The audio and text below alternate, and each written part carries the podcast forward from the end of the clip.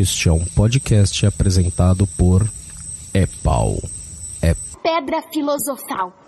Ah, o quê? Francamente, vocês não leem, não?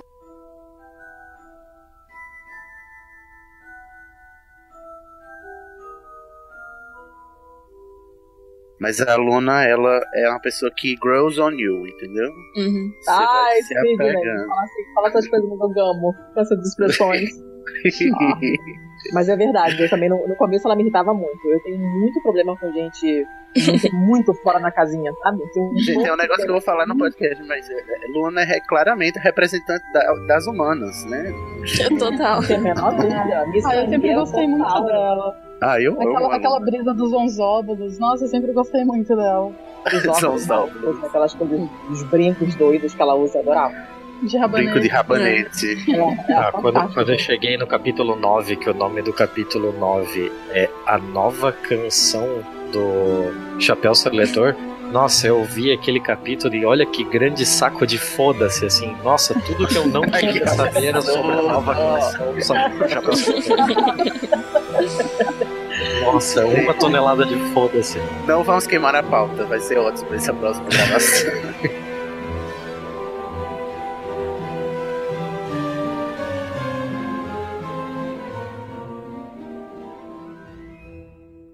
Sejam muito bem-vindos e bem-vindas a mais um É Pau, é Pedra Filosofal. Ei, daqui da Corvinal, eu sou Sidney Andrade e hoje estamos com quem? Letícia Dacker, também sou corvinal. Azulando. Quem mais? Ai, eu sou eu. A Marcela Brasil, gente.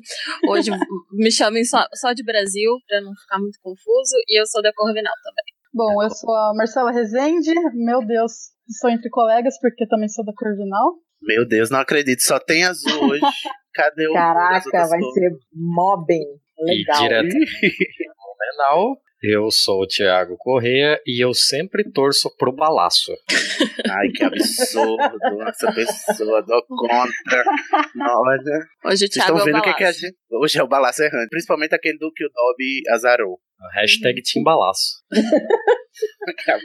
Timbalaço é o nome de uma música, não é? De axé. Balaço. Ou uma- balaço. Balada. Balada. Timbalada. Ai, gente. Isso rende uma paródia, hein? Isso rende uma paródia. Só digo isso. Olha só. E balada no, no, no mundo bruxo. né? Fica aí a dica para os fanfickers, fanfic writers. Eu fui embora, meu amor chorou. Vou voltar. Eu vou nas asas de um passarinho. Eu vou nos beijos de um beija-flor. Eu vou nas asas de um passarinho. Eu vou nos beijos de um beija-flor. No tic-tic-tac do meu coração. É nascerá. No tic-tic-tac do meu coração. É nascerá. Hashtag. É semente de um novo dia. Nordeste, sofrimento, povo lutador. Entre mares e montanhas com você eu vou.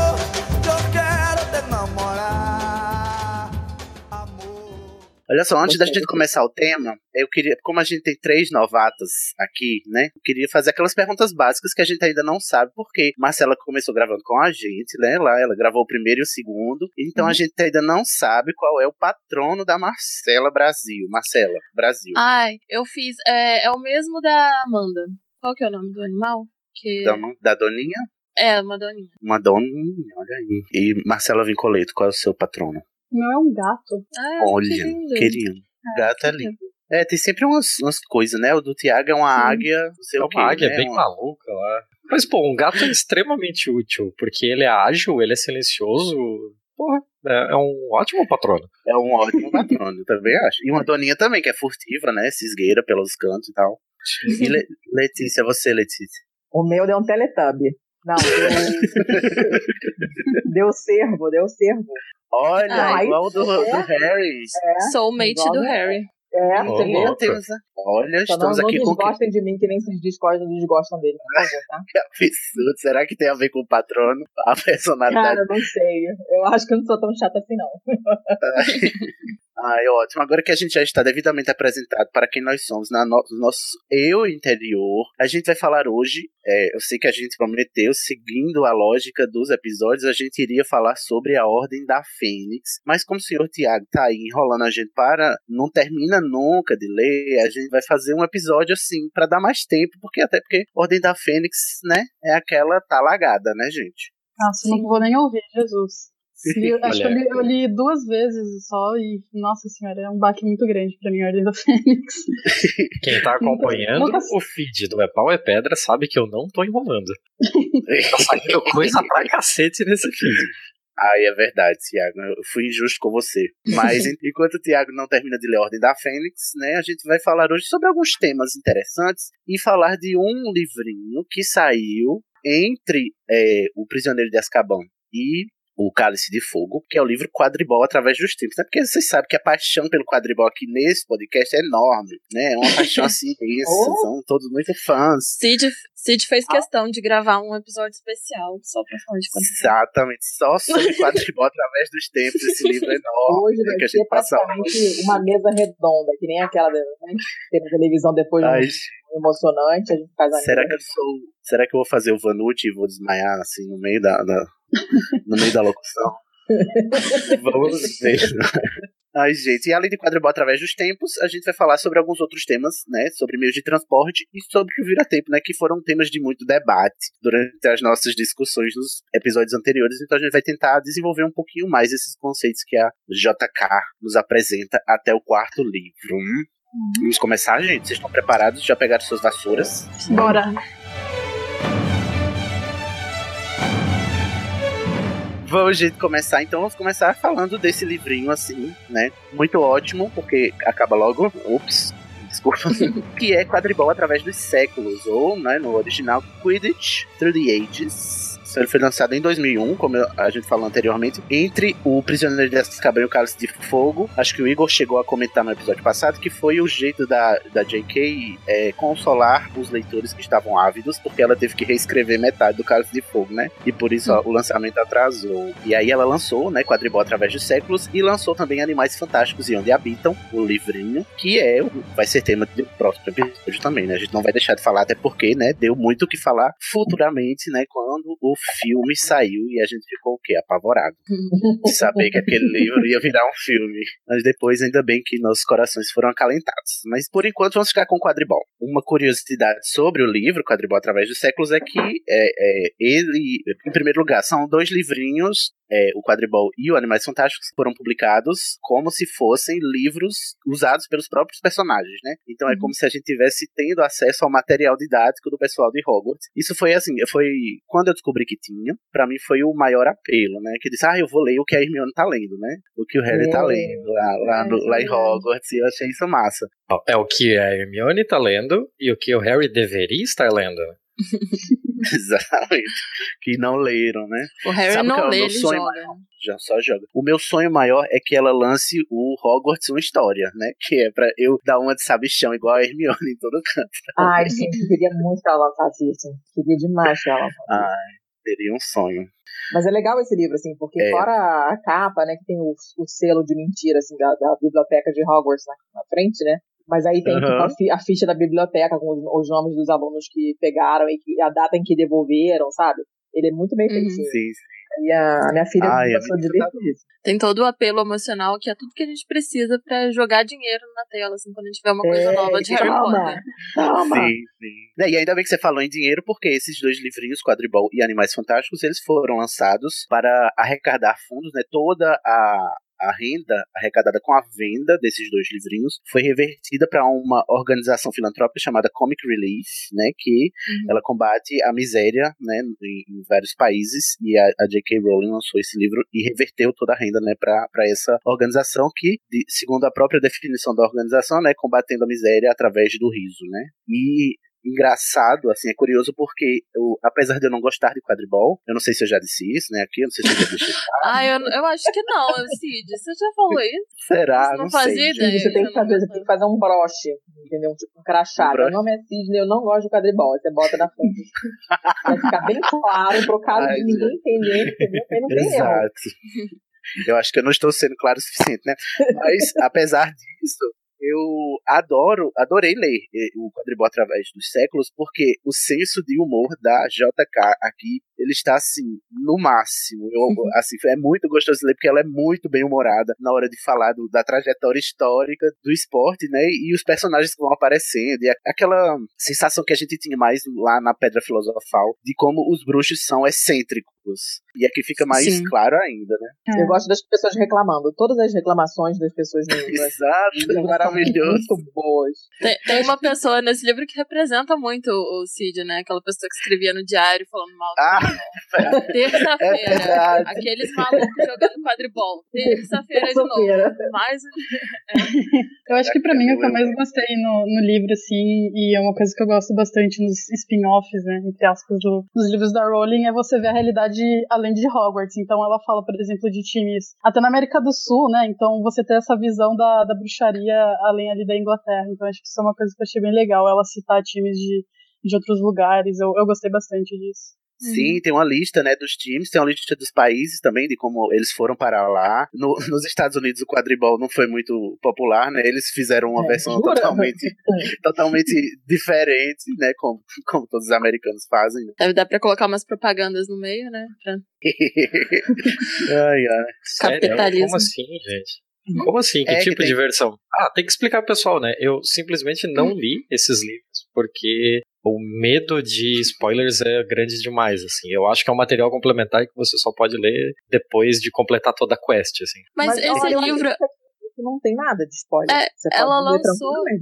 Ela lançou esse livro ah, é só, é só medo mesmo. Não, mas é, é uma coisa toda, é paralela. Assim, não, tem, não, não vai ter absolutamente nada nele que vai estragar. inclusive, a gente vê a, a, gente vê nomes que a gente não conhecia ainda, porque foi antes de Carlos de Fogo, né? Aí tem assim, na, as epígrafes do livro. Aí tem a Rita Skeeter, que fez uma epígrafe e ela diz: é um, já eu já li piores.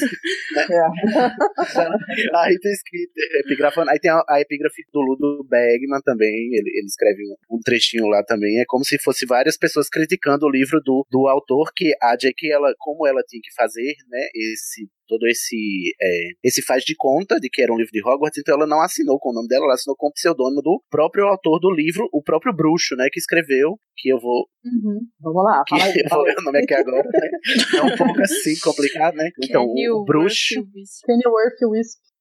Isso, que New World Wisp. É, ele foi o autor, né? A, a, J.K. assinou o livro com esse pseudônimo, né? De que é, é, um autor do mundo bruxo que escreveu sobre a história do, do, do, próprio esporte dentro do contexto bruxo. Então é como se a gente estivesse adentrando nós trouxas que somos, né? Tivéssemos aí espiando um pouquinho esse mundo que a gente não tem acesso. E a gente só tem acesso por quê, gente? Por causa do Dumbledore, né, gente? Maravilhoso. que esse prefácio do Dumbledore é simplesmente sensacional. Eu adoro, porque assim, é o Dumbledore, Tiago, tentando convencer a bibliotecária de Hogwarts que ele tá tirando esse livro da biblioteca bruxa para publicar para trouxas e é por uma boa causa. e aí ele tentando convencer ela de prestar o livro a ele, entendeu? Para ela tirar da, pra ele tirar da biblioteca. É muito maravilhoso. É verdade. Nossa, eu tinha até esquecido disso, realmente. Eu lembro que tinha assinatura dele, né? Tipo, no final. Isso. Assim, Sim. Tem a assinatura dele, é muito legal. Ah, é muito, ele é muito bem feitinho, né? Muito bem pensado, criativo. Eu, é, eu gosto, sim. Apesar de ser de quadribol, eu gosto. Gostei bastante de ler e de reler. Agora que agora eu entendi todo o, o humor, é, esse humor, assim, é, ácido, né? Que a, a, a J.K. faz. Porque se você vai lendo ao longo da história, o modo como o quadribol vai se formando, né? Através de outras práticas, de outros esportes. E toda vez que as regras mudam do jogo, tem sempre, assim, um monte de bruxo reclamando que não gostou das regras sim. mudadas. e é muito assim na vida real mesmo, né? Qualquer coisinha que vai é? mudar, a galera faz uma Todo mundo caramba, reclama. Né? Protesta, nunca mais vou jogar essa merda. Acabou meu jogo. Um pessoal muito apaixonado. É, ai, meu jogo, estragaram meu jogo. Porque, tipo assim, os aros eram com cestos. Aí depois, aí tiveram, o, tiveram que mudar os aros das cestas pros aros. Por quê? Porque tinha, tinha times que botavam uma cestinha de, de lixo e para os próprios aros, né? E para os aros dos, dos do time adversário, colocavam umas caças bem grandes. Aí, aí fizeram uma regra, né, que eram pra ser aros porque era apenas justo, né? E aí tem um monte de bruxo reclamando que diz, ah, eu gostava quando, era, quando eram as cestas, era metade da diversão, que depois do jogo a gente queimava as cestas, era um ritual. Não. Ai, é maravilhoso. Ai, gente, o que, é que vocês têm a comentar aí sobre as primeiras impressões desse livrinho? Ah, eu acho que uma coisa que eu gostava bastante é ter os desenhos, assim, é uma coisa toda, todos esses esquemas, tipo, a evolução da bola também, acho que tem a Goles, que mostra, tipo, tem o desenho de como, como eram as goles antigas e a goles moderna, que é tipo uma bola normal, né? Tipo, circular uhum. e tal. Acho que a questão de ter os esquemas, assim, é, é muito didático. Parece que é um livro didático, e é o que vocês falaram. Tipo, livro de Hogwarts na biblioteca de Hogwarts, extremamente didático. Eu gostei muito disso. É, Sim, tá, uma, hum. só uma coisa, que agora que eu abri a página aqui, eu lembrei. Como é que ficou a parada da tradução? Porque, tipo, você lê no livro em inglês, você lê Quidditch, você não tem a menor ideia do que significa esse diabo desse nome, que não é nada. Uhum. E você só descobre de onde ele veio quando você lê esse livro. Em lugar nenhum da saga tem explicação de onde vem esse nome. Mas quando você vê, você é lê em português quadribol, é. vai quadribol tem quatro bolas. E aí, como é que, como é que ficou esse lance hum, na tradução ficou, desse né? Pois é, Não, então, nada, assim. Eu não sei. É, olha, é, aliás, eu tenho até uma, uma história engraçada sobre essa questão da tradução. Quando eu tinha 14 anos, acho que 14 ou 15 anos, saiu o último livro e eu não consegui esperar sair em português. O último, né? O, o Relíquias da Morte. E eu a história de nossas vidas. É, comprei inglês, eu tinha 14 anos, nunca tinha pego um livro em inglês para ler, mal sabia falar inglês direito. E, meu, um monte de palavra que eu não, sabe, eu, eu tonta ia procurar no, no dicionário, e é claro que não vai ter no dicionário. é, aquela então, assim, foi uma leitura penosa, assim, foi muito engraçado. Imagina. Tem o livro até hoje, aí é. tive que ler em português depois, mas foi muito engraçado. Eu não, eu não me aguentei esperar em português, aí eu comprei o inglês, mas penei, assim, foram meses para conseguir terminar e conseguir colocar as coisas no contexto. Foi muito engraçado. Imagina. Marcelo ia fazer algum comentário? Uh, não, eu ia falar só que no começo do livro ele tem a explicação de por que, que os bruxos acharam que usar uma vassoura ia ser bom pra, como um meio de transporte, né? Que aí. Hum, é verdade. É, falando que é um objeto que não tem explicação para ele estar tá em casa, né? E eu não lembro por que, que ele é diferente do tapete mágico, mas que tem essa rixa, né? Porque em alguns lugares os bruxos ainda usam tapete mágico, mas no, no geral a, a regra é usar uma, uma vassoura. No, pelo que eu me lembro é que os bruxos, eles muito preocupados com o, a descrição e o sigilo, né, não podiam colocar qualquer coisa de meio de transporte, uhum. até para disfarçar para os trouxas, né, e ninguém ia desconfiar de uma vassoura. E ninguém ia querer pegar uma vassoura na casa dos outros, né? É, exatamente. não, não, ia querer roubar e tal. O tapete ainda é esse, esse meio de transporte meio valioso, né? O tapete, ela diz uhum. que é, é, usado no Oriente e tem essa rixa mesmo entre os tapetes e as vassouras. Porque o, o pessoal do Oriente é, argumenta que no tapete dá para viajar mais de uma pessoa, né? No, no, no, na vassoura é um meio de transporte individual.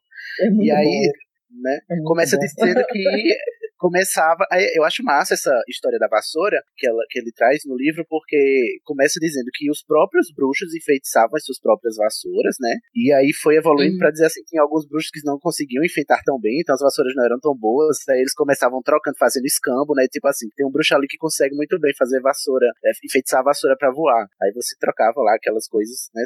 Aquela coisa de, de Idade Média, né? Você trocava uhum. um negócio que você tinha de valor que ele precisava por uma vassoura que ele enfeitiçava e tal. E depois assim, quando veio a, o quê? A, a Revolução Industrial no mundo bruxo, que aí as vassouras começaram a ser industrializadas, entendeu? E ser, serem fabricadas em massa, e terem, é. pensar nos materiais, e na aerodinâmica, e na ah, velocidade. Gente, do, do, do, conforto, o escocês lá reclamando que quando ele viajava de vassoura, ele ficava com farpa na bunda, porque a vassoura era puxada direita. Ah, é muito bom, cara.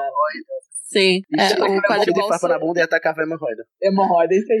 O quadribol só existiu quando começou a existir quando as vassouras eram confortáveis o suficiente para dar para você se divertir jogando alguma coisa né, em isso, cima daquele pedaço de pau. É, eles falam, ela é. fala do conforto e da e da, da controlabilidade, né? Quando você, ela começava a ser mais rápida e mais fácil de controlar, porque falam que os primeiros uhum. modelos iam só para frente, para cima e para baixo e parava, mais nada, não ia para trás, não ia na diagonal, não sei o quê. E aí, conforme foi ficando mais, a tecnologia foi ficando mais avançada, é, era mais fácil de controlar, permitia movimentos mais ousados, e aí começou a ser usada no uhum. esporte também. É muito legal isso. Não, e a massa como ela constrói, que ela vai dizendo assim, olha só, a, a, vassoura virou um objeto de culto e de desejo, aí eu fico, fico assim, fazendo um paralelo com os telefones, os smartphones hoje em dia, né, que aí tem a, a top de linha que todo mundo quer, mas ninguém tem dinheiro, que é a Firebolt, né? Que, no, no- inclusive, ela não tá nem no, no livro. É, é, a, a história da vassoura só chega na Nimbus, que é a primeira vassoura que o Uhum. Harry tem, né? Que no, no, no ano de 91, quando ele entra no mundo bruxo, é a vassoura mais top. E depois é que, é, depois é que tem outro texto sobre a Firebolt no Pottermore, né? Não, isso não, não tá no livro Quadribol através dos tempos, a- a- o lançamento da Firebolt. É no, no quarto livro que ele ganha? Ah, Firebolt? No te- a Firebolt é no terceiro. Ah, no terceiro. Ok. E aí tem o quê? Os jogos antigos de vassoura, como a gente mencionou aí, né? E, enfim, acho legal que tem um jogo que o pessoal. Ai, é muito louco isso. Tinha um jogo que o pessoal botava baldes na cabeça, enfeitiçava as pedras, e Ai, aí as pedras iam caindo. E eu caindo, e quem pegasse mais pedras ganhava, só que começavam com 12 jogadores cada time, e no máximo só terminavam dois, porque o pessoal morria, né?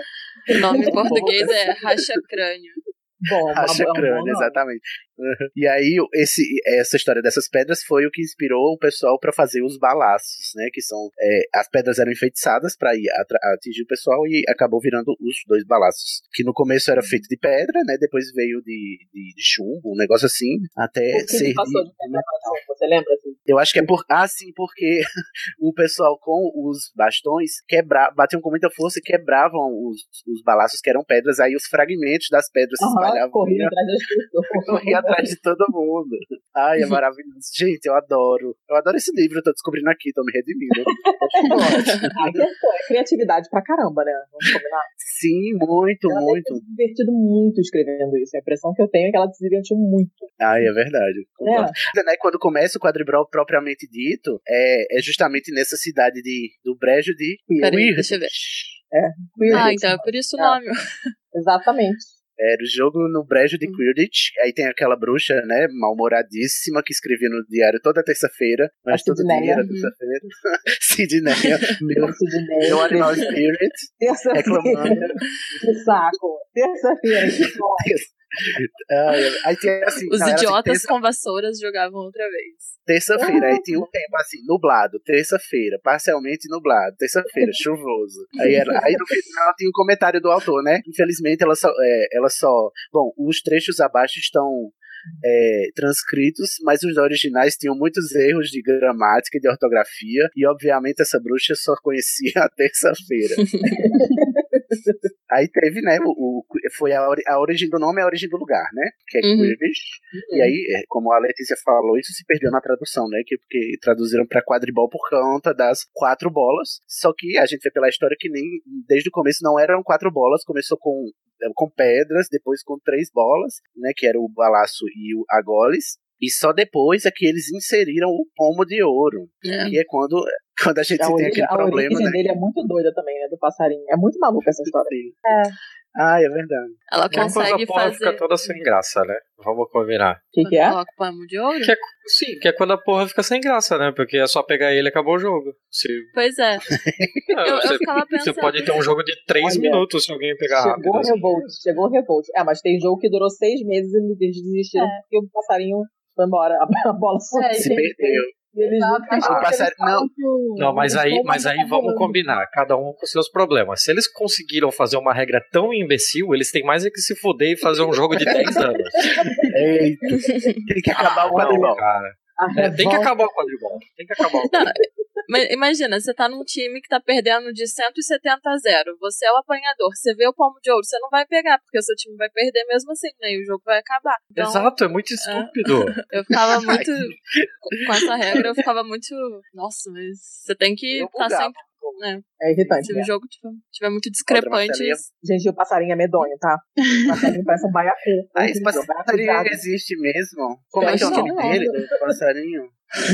Peraí. Pomorim. É Pomorim, Pomorim dourado. É. Pomorim Dourado. É. Isso. Passarinho pequenininho que... Eu tu ia fazer algum comentário, Marcela? Rezende. Eu ia, com uma coisa do pomo que eu acho legal é que. É que faz tempo que eu li, gente, mas me corrijam se eu estiver errado, mas é que eles dão a. Eles acreditam a invenção, né? A formulação do pomo de ouro pra um cara de Godric's Hollow, que é justamente onde o Harry morava com os pais, e tem toda Ah, essa é questão do, verdade. Sim. do James ter sido apanhador e o Harry ser um puta apanhador e. Ah, ela não faz nada em vão, né? Essa J.K. é. Ela não bota nenhum ponto sem nó, né? no- na obra Exato. dela. Thiago não E vai essa- falar nada. essa- Thiago É, mandando A Marcela falou ali, ah, me, co- a Marcela falou ali, ah, me corrija se eu estiver errada. Meu, você não tá errado, tá errado quem inventou esse jogo, assim, tá Ah tudo lá, ah lá, errado nesse ah lá. jogo. Só destilando revolta. ó. Olha, eu acho Caraca. engraçado também que tem, nessa parte que foi que durou seis meses e ninguém e ninguém pegou o pomo de ouro e era antes da- deles enfeitiçarem o pomo para que ele não saia do, do entorno do, do campo, né? Tem um feitiço para que ele não saia voando deslocadamente. Só que Isso. antes não tinha. Aí ele se perdeu na floresta e virou um pomo selvagem, gente. Muito isso com. Mas aí Ele já era o pomo de ouro, de verdade, né? Não era o Isso, animal. Exatamente, Hum. era a bolinha inventada lá pelo o carinha lá de God Sorrow, que ele se inspirou. E aí É virou, porque tipo, o- não tem o, o Não, é porque o Angler, né? Virou um carro é, selvagem. Isso, é porque o negócio do pomo é que a primeiro, o primeiro encanto era para ele é, evitar ser capturado a qualquer custo. Então, Aham, sim. pegar. E eles foram, sabe, entrar na porca aí na floresta, sei lá onde é que foi, e o bicho foi embora. Embora, eu imaginei-. Eu imaginei esse pomo é, fazendo, indo morar lá com o Ford Angler lá na aldeia dos outros de Lost, sabe? Todos perdidos.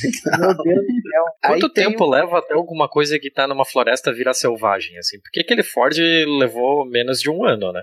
Eu acho que Ué. tempo é relativo. É, aquele Ford Boa Angler brisa. Eu acho Eu não que sei é quanto tempo- muito complexa, porque a noção de tempo é, É. relativa. Então, o que é um ano pra você, às vezes é muito mais pra um carro. É, É, e um ano não, pra você que não- tá o Ford Angler levou menos de um ano letivo do Harry. Eles já Sim, espera- reencontraram o, o carro selvagem no mesmo livro em que o carro entrou na floresta. Mas, Thiago, se você estivesse vivendo um ano numa floresta, você, você não se considera mais um selvagem? Porque você tá tendo que sobreviver ali sem tudo que você estava acostumado. Se você fosse um carro, você já não Sem vai mais andar na rua. Você vai andar numa rua asfaltada. Você vai entrar no meio da floresta. Vai ficar um ano no meio da floresta. Você já tá praticamente selvagem. A minha, a, minha, a minha mensuração de tempo na floresta é assim: acabou o papel higiênico, eu já sou selvagem. Sim, exato. tempo, acabou. Uma semana sem tomar banho. mas Também. selvagem. Sou mais civilizada, entendeu? É, eu concordo com essa medição começa a cair na Mas eu tô pensando aqui quando o cara lá, eu esqueci o nome do ator do náufrago, ficou lá naquela ilha depois que o, o avião caiu, que ele ficou todo despirocado. Quanto tempo durou ali? Falando com a bola, né? Sim, e arrancando o dente com a própria mão. Eu acho que acho que o carro até lidou bem, né? Com a situação. É. Não, o pomo também. Foi, foi. Tá lá. Até hoje, Ai, na cornoalha. Ai, Jesus.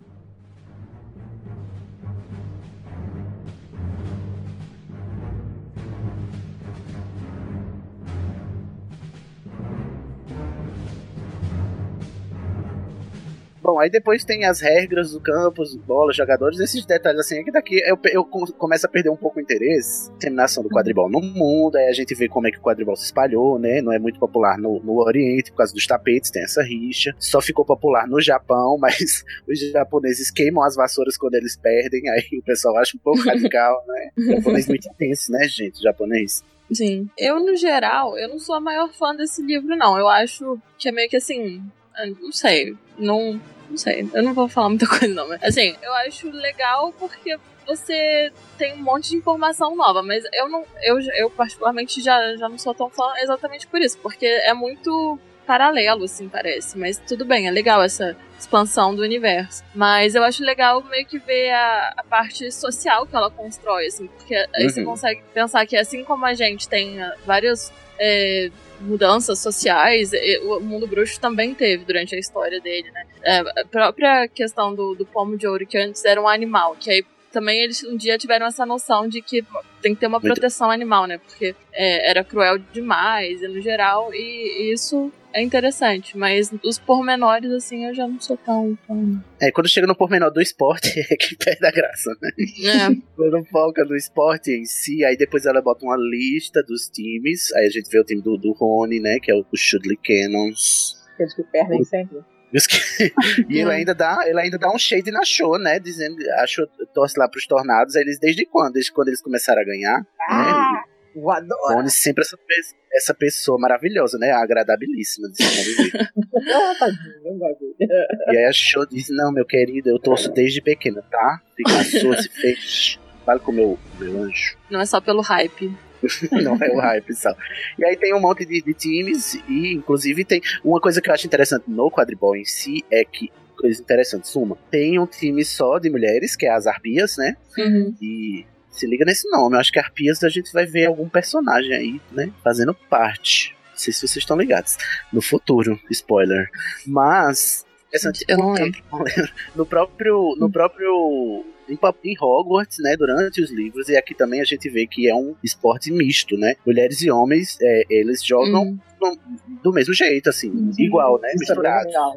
A única Isso é ressalva legal, que né? ele faz é sobre. Eu não me lembro o nome dos, dos nomes das posições em, em português. Os, os que dão porrada na bola. Batedores. Os Batedores. batedores. É, é a única posição que ele fala que é costuma ser é, ocupada por homens porque são mais fortes e eles realmente têm que dar muita porrada na bola para desunir mesmo, para ir para longe do- dos, é, do- dos jogadores do próprio time, né? Então, como requer força física, é a única posição que costuma ser ocupada mais por homens do que por mulheres. O resto é, pelo que parece, é bem dividido. Assim. Eu achei bem legal isso também. Isso, ó, isso é um mérito que eu acho que é da, do, do fato de ser um livro de fantasia para, entre aspas, porque, a, como a gente comentou, né, começou como assim, ela pretendendo escrever um livro para meninos, né, a editora queria um livro para meninos, e isso daí dá-se o fato também dela esconder o próprio nome, né, na capa da J.K. esconder o nome, nas capas dos livros e tal. E aí, eu acho que para mim é, é quando o fato de ser uma mulher escrevendo faz toda a diferença, né, é nesses detalhes, assim, né? Elas não fazem essa distinção. Se fosse um homem escrevendo isso aqui, certamente, ou não teriam mulheres jogando quadribol, ou eram times separados, em ligas separadas, que ele nunca ia falar, só ia mencionar no rodapé.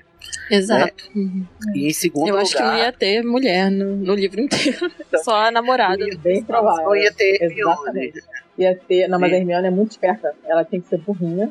E pra ser, Isso. pra ser salva pelo Harry o tempo inteiro. né? É Isso. verdade, isso. Provavelmente. E a outra coisa que eu acho que se deve ao fato da J.K. ser uma mulher é o fato da, da vassoura, enquanto objeto cultural, ter esse valor é, é, de. Sabe esse valor assim de, de, de importância no- no- na cultura bruxa? Porque eu fico pensando, se fosse um homem, a vassoura, enquanto um objeto doméstico associado a mulheres, se fosse um homem escrevendo ele, ou diria que a vassoura seria um método, sei lá, ultrapassado de transporte dos bruxos, ou simplesmente ele não faria é, é, a vassoura figurar no, no- é, enquanto um objeto importante, inclusive para a trama, né? Ela, e ela faz a vassoura ser um objeto de desejo, inclusive dos meninos, né? E eu acho que isso, o, o fato delas dela ter esse olhar sensível pra isso, de ser uma mulher e querer fazer disso um- uma coisa legal, faz toda a diferença também, até pra eu achar legal, porque pra, é, é, você, na, na figura é, clássica da bruxa, a vassoura, ela é sempre meio é, cômica mesmo, assim, rechaçada, né? Ela faz ser legal, né? Dá um ar de ser cool, né? E a vassoura é mais desejada, que é a Firebolt, todo mundo quer Sim. ter e tal, os meninos é, brigam. E eu acho isso maravilhoso, assim, é um toque, assim, que, que faz toda a diferença quem escreveu, né? E daí você, você percebe a importância, né? Uhum. Não tinha pensado por esse viés da vassoura, mas Eu também não. sentido. De maneira alguma. Eu achei, Ah. eu me lembro, eu me lembro de ter, daqui, quando eles estão na, na, namorando a vassoura na, na vitrine, né? Caraca, chegou os modelos e tal, não sei o quê. Eu me lembro que tipo, é uma coisa que não, não, não soa muito bem na tua cabeça quando você olha. É, uma não é? vassoura. Né? Mas aí não pensei, pô, vassoura, o valor da vassoura, mulher, vassoura, bruxa, mulher escreveu essa conexão toda. Eu, eu, eu, não, Ah, eu não sei, eu não posso- alcancei esse nível, não. Mas eu eu gostei posso do estar seu. sendo, sei lá, sexista também, até na minha própria análise, mas eu fico pensando que jamais um autor homem iria criar uma cena onde um menino tá admirando uma vassoura e desejando ela porque todos os meninos desejam, entendeu? Pra mim isso é muito muito massa. Uhum. Agora que você E é- falou, achei legal também. É, exato. Agora que você falou, tô aqui matutando. É, eu também tô tentando ter uma opinião. Explodindo, explodindo o capô. Não tem. Gente, como assim? Ai, ai, Oi? gente, é, a JK sempre, né, dando nós nas nossas cabeças.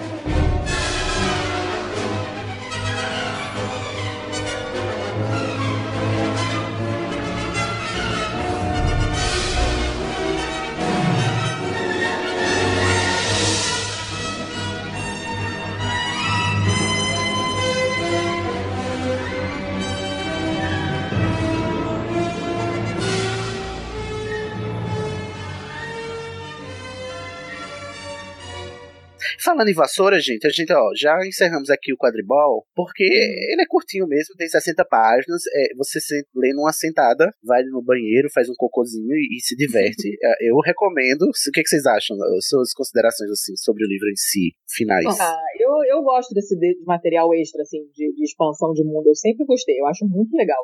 É, quando você fica super imerso, assim, sabe? Eu, na minha fase de morar dentro do Senhor dos Anéis, eu tinha muito material paralelo.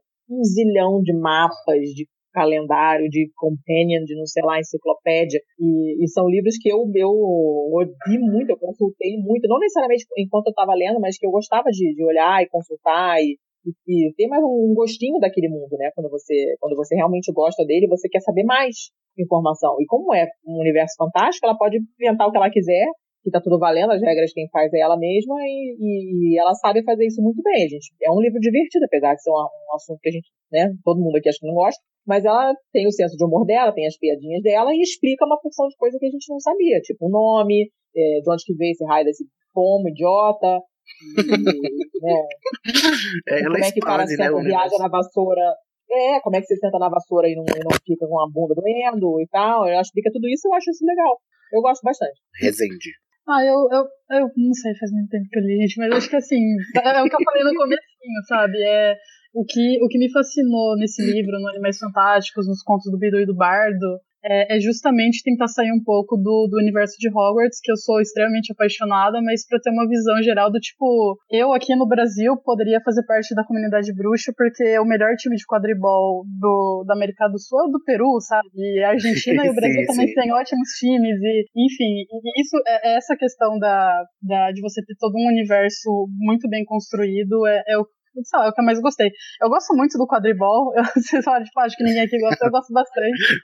Eu acho que é, é muito interessante Defenda, ter Marcelo. um, ter um esporte mesmo, assim, bem, bem caracterizado de bruxo, sabe? Não ter um, um futebol, ou pelo fato de ser da Inglaterra, né? Não, não ser nada do tipo ser uma coisa exclusiva. Então, é um livro que eu gostei bastante de ler. E foi, acho que foi o primeiro, além dos livros que eu li, né? Eu fui ler Animais Fantásticos e o Contos de Vida do Eduardo muito tempo depois. Então, acho que fica essa impressão pra mim. Essa questão é a primeira, primeira expansão do universo de Hogwarts que eu tive.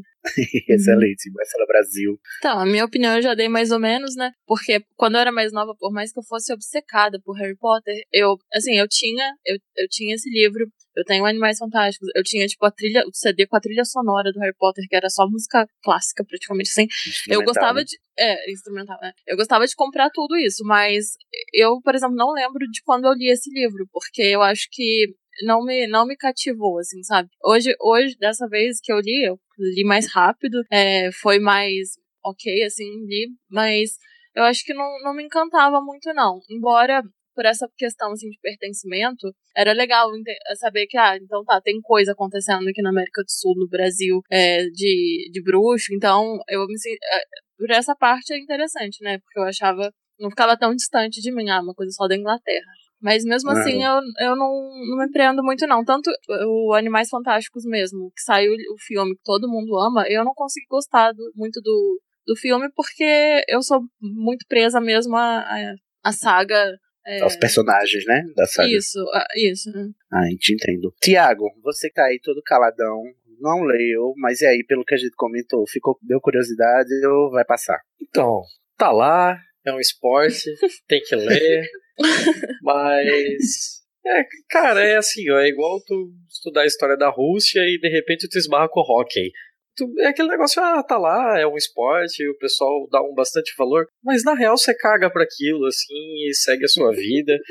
É, as regras não fazem muito sentido, as proporções do campo são completamente escrotas, são muito zoadas, muito zoadas, sério, assim, eu não vou entrar nesse, nessa questão agora, assim, mas a proporção do campo é muito escrota e do jeito que ela foi colocada no filme ainda, no, no quarto filme, quando tem a Copa Mundial ali, sério, não, apenas não. No filme, É, No- Nossa, eu No sou caso, se apaixonada naquele estádio. Eu acho ele sensacional. eu acho ele tão megalomaníaco, uma coisa assim incrível. Eu acho maravilhoso. 50 eu acho que Imagina talvez a aquela própria megalomania dele é o meu problema com ele. Ai, eu amo. Não, eu Sim, acho não, que pode ser uma leitura complementar até- interessante. Eu acho que pode ser uma leitura complementar interessante, assim, mas, nossa, não tem a mínima atração pra mim, assim, ele não me pega, eu, eu tenho vontade negativa de ler ele. Meu Deus, que homem rancoroso. Eu, sério, eu ainda não li e eu queria poder desler. Nossa senhora. Chama os patronos aí, gente, pelo amor de Deus, que a felicidade está sendo drenada. Não, e vai piorar, porque agora vocês vão querer falar do trem, né? Ah, Pois Ai, é, gente, a hora. Agora Thiago, que a gente mas termina. dá- É, eu, eu não sei se eu, eu não sei se eu tivesse eu começasse a ler Harry Potter agora com os meus 24 anos, se eu se eu teria interesse de ler as outras coisas assim. Eu acho que quando ah, eu era menor, tava, sei lá, pré-adolescência, adolescência, enquanto eu lia, eu tinha aquela coisa da Sei lá, eu tinha encontrado um livro, um universo que tinha me fisgado de tal forma que eu queria de qualquer forma participar de, de todas as maneiras possíveis. Mas acho que hoje eu também, acho que eu teria vontade negativa de ler. Até por uma questão de, de eu não ter tanto deslumbre pela fantasia, sabe? Olha, Não, é, bem, o- é bem o que a Letícia falou antes de ah, a questão de material complementar de qualquer coisa, né? O, o Senhor dos Anéis é, é campeão em ter material de complementar de coisa pra cacete, de história dos anões, história dos elfos, história dos homens de Númenor, história disso, daquilo, daquilo. Mas a construção dessa, dessas histórias se dá por um viés cultural um pouco diferente. Você, você entende como geograficamente eles tomaram conta daquelas terras e como é que eles se relacionaram, como é que funcionava a sociedade deles, isso, isso, isso, aquilo. Agora, quando é um negócio tão nichado quanto a história de um determinado esporte, como é o do quadribol, não, é- é- não tem todo esse apelo pra mim, sabe? Uhum. Eu acho que É, eu é- acho é muito se infantil, né? saísse, como vocês falaram, ah, o Hogwarts uma história, esse eu teria muito apelo de ler, muito apelo Ah. mesmo. Agora do quadribol, ah, eu passo, eu passo. Uhum. Gente, eu queria aqui deixar bem claro que eu imaginei que eu fosse ser a pessoa mais amarga deste episódio. Não fui. Estou aqui de alma lavada. Muito obrigada ao destino. É por isso que tu me chama, é pra tu não passar por mal, eu sei disso. É pela, pela comparação eu me saio bem, é né? só pra contraste. Ele chama só pra contrastar. Marcela, você ia mencionar alguma coisa? Comentar alguma coisa? É, é, essa a parte paralela, talvez, do Harry Potter, eu gostava de me envolver, mas criando na minha cabeça o meu mundo. Eu nunca cheguei a escrever fanfic, nem a ler fanfic, mas, tipo, eu fabricava as minhas próprias varinhas. Eu entrava numa, numa sala, do- no chat da Terra, que o pessoal ficava, tipo, era tipo assim, RPG de Harry Potter, mas não era RPG de verdade, mas era só assim, você entrava com um nome fake lá e ficava interagindo com as pessoas no mundo de Harry Potter. Nossa, Eu- eu- sim. Eu preferia Gente esse tipo céu. de criação, assim, do que ficar lendo quadribol através dos séculos ou Eu, animais eu, fantásticos. eu participei de RPG assim, baseado no Senhor dos Anéis, por muitos anos. E tenho, até hoje mantenho amigos dessa época. Eu conheci gente maneira. Viajei para os Estados Unidos para encontrar com eles e tal. Era muito legal. Era só texto, assim. Você descrevia, fulano entra na sala e olha para o lado e diz, abre aspas. Não sei o que. É, eu acho que fanfic eu nunca li também. Não, fanfic é muito chato, tem paciência não. Fanfic nunca li, nada desse tipo. Ainda assim. bem que Clarissa não tá aqui, né? É, não, eu quando eu vi ela falando que ela adorava, foi muita decepção pra mim. Não soube lidar. Clarissa vai Eu defender as fanfics aqui. Porra. Porra. Ainda mais sabendo que dá origem a coisas tipo 50 tons, Ai. essas coisas favorosas. Gente, né? tem, Então, tem umas coisas assim não. um pouco. Só não. É preciso. Vamos passar para a segunda parte deste episódio, que tal? Vamos. Mais algum comentário sobre quadribol? Não, chega, já, já deu, né? Chega. Não aguento mais.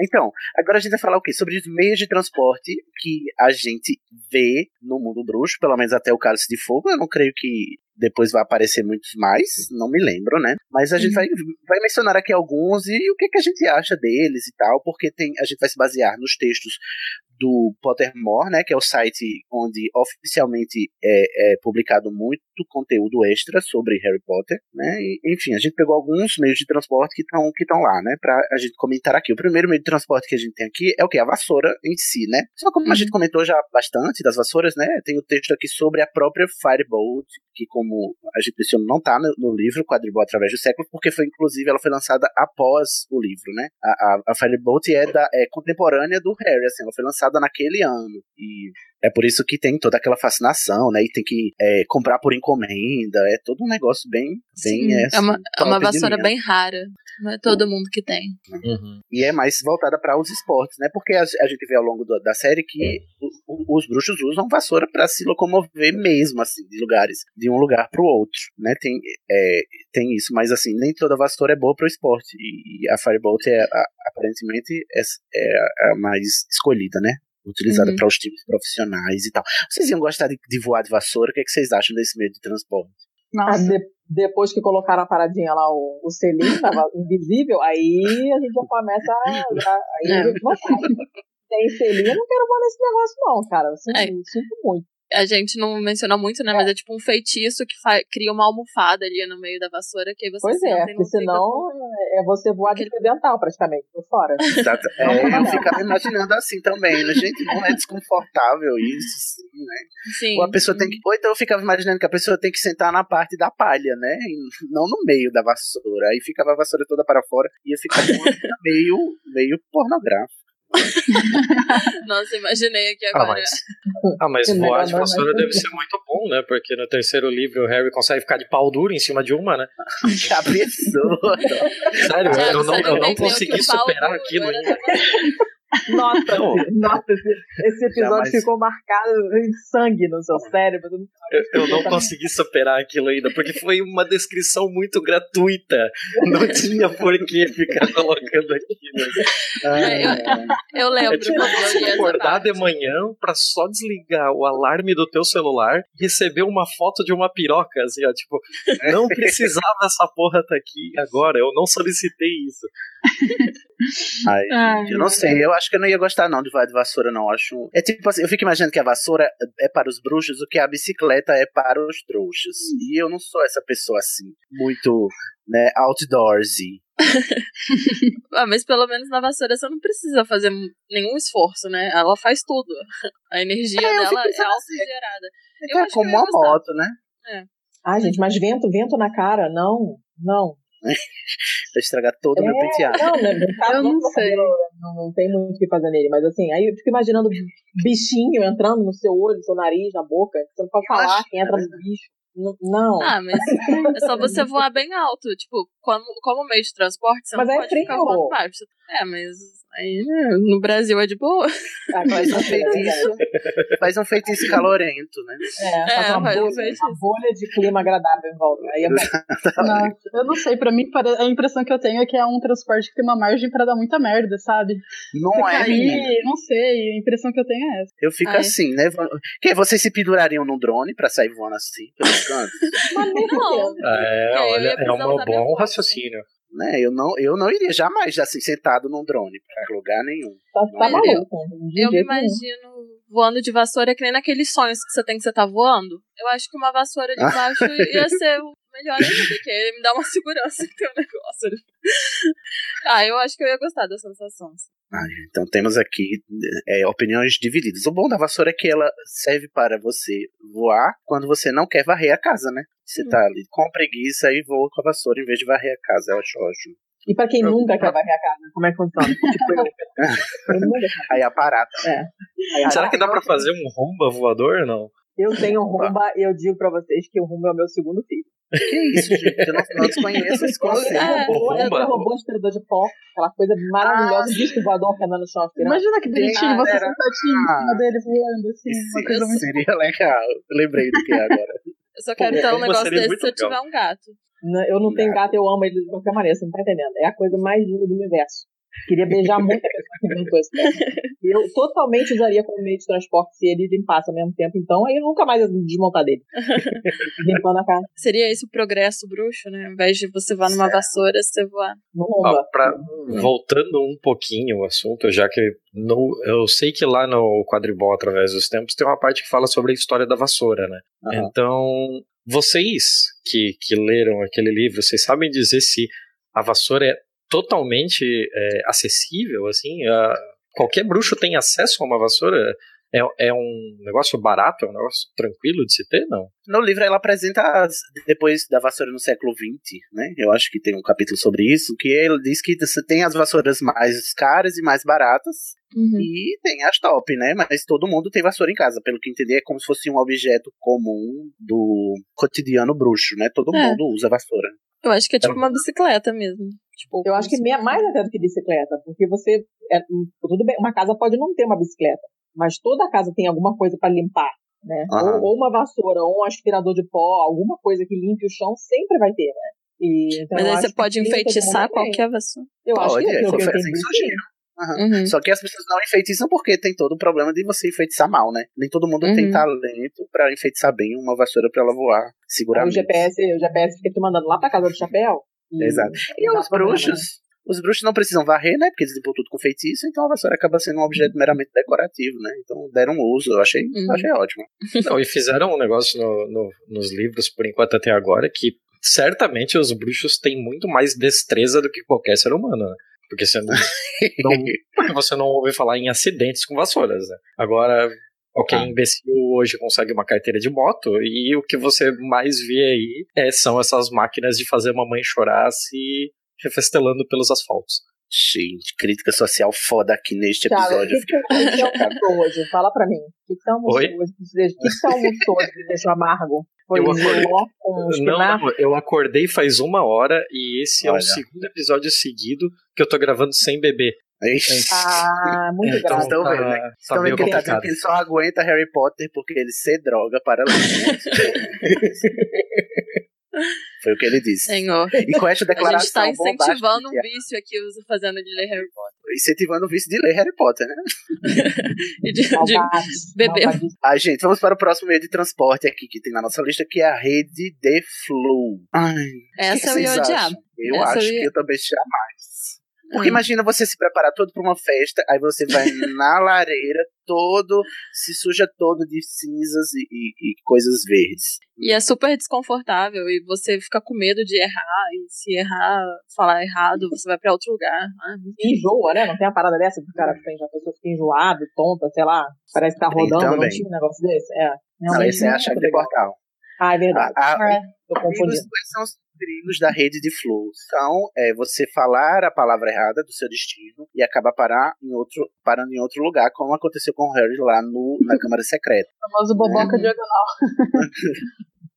Boboca diagonal. Aí o que? Por que, que criaram a rede de flow, né? Porque, bom, nem todo mundo sabe voar, consegue, não é um talento nato, né, do- dos bruxos. E também existe, existia a necessidade, depois do, do Estatuto do Sigilo, né, que é um- uma lei que obriga que os bruxos se escondam dos trouxas. E aí, para eles não saírem voando e, e haverem muito, muitos avistamentos de bruxos, né, foi inventada a rede de flow que liga as lareiras do mundo bruxo. E eu acho, Uhum. e, e é por isso que só, só funciona onde se passa, né, o, a- o universo bruxo, porque imagina, aqui não, ninguém ia criar, né, uma rede de lareiras, só, só onde tem lareira em toda casa, né. Isso. É um, um, um objeto da casa que é comum, né, que é padrão, né, então só Como, funciona lá mesmo. né? como, como que seria o equivalente disso no Brasil, por exemplo? Praticamente lareira. O que, que poderia ser, hein? Fogão a lenha de tem toda. O ventilador de teto, sei lá. ventilador. Você saía do ventilador girando. Exatamente. Ai, poderia, Podia ser né? degolada pela pá do ventilador, não é muito seguro também. É, ia ser um perigo, né? E aí um Eu acho que pra problemas ficar um bagulho bem brasileiro mesmo, você teria que se transportar entre aquelas garrafas PET de água colocadas em cima de relógios de luz. Jesus, tá Porque não tem nada mais brasileiro do que isso, assim. Ô, gente, churrasqueira. Olha, sabe o que podia ser? O filtro de barro. Você sai Filtro de barro. Ah, sim, pela água. Aí seria o quê? A- Água de flu, né? Aqui. Sim. É. É. Se Eu acho que botar pra- churrasqueira daria certo também. Também. Mas ia ser um pouco churrasqueira, churrasqueira só- agora só tem churrasqueira, churrasqueira na varanda gourmet, né? Nem todo lugar. Eu acho que não. Te- Teria churrasqueira de flu lá no, no Rio Grande do Sul, né? Seria um modo é, comum, é, regionalista, também, entendeu? Aqui também, quando eu tava procurando apartamento aqui em Curitiba, mu- muito apartamento, inclusive o meu, tem churrasqueira. É, mas no Aqui Rio, só, só esses prédios novos gourmetizados é que tem. Aqui no sul do Brasil é totalmente normal, assim, é bem difícil ver um apartamento que não tenha sua própria churrasqueira na sacada. É, eu achei divertidíssimo isso. Eu nunca tinha ouvido falar disso, achei bem legal. Não, pelo Brasil, acho que isso é igual lá no Ministério, no, no Ministério Bruxo, que tem aquela entrada pela privada, né? Eu Ah, acho que também. É muito bom aquilo também. Nossa, é eu acho verdade. fantástico. É, ser É assim. Eles entram pela Não, privada e saem pela, pela lareira, né? Eu acho engraçado isso. É, privada é mais fácil, né? Que não tem erro, tem em todo lugar. É verdade. Boa. Boa. E aí, ó, é, uma coisa engraçada do texto do Pottermore sobre a rede de Flu e um, um fato notório, né, da história da rede de Flu, que é engraçadíssimo que tem lá no texto do Pottermore, que é a bruxa, eu esqueci o nome dela, ela brigou com o marido, né, bruxa, e tava revoltada, disse, eu vou pra casa da minha mãe, né, brigada do marido lá Ela no tava calor do chorando.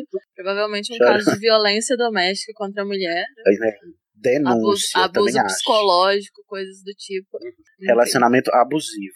Isso. Aí ela e aí ela foi, né? E no, no calor do momento, fala lá o nome errado na lareira do Podflu e aí some. Ninguém acha essa mulher, essa mulher desaparece, nunca mais volta. O marido foi lá na casa da, da mãe dela, da sogra dele, e ela disse: Não, mas ela nunca chegou aqui, não sei o que. Ele disse: Você tá mentindo pra mim, você tá escondendo ela, ela não quer me ver mais. Aquele barraco, inclusive, a gente poderia chamar quem, né? Hermione e Regina Volpato.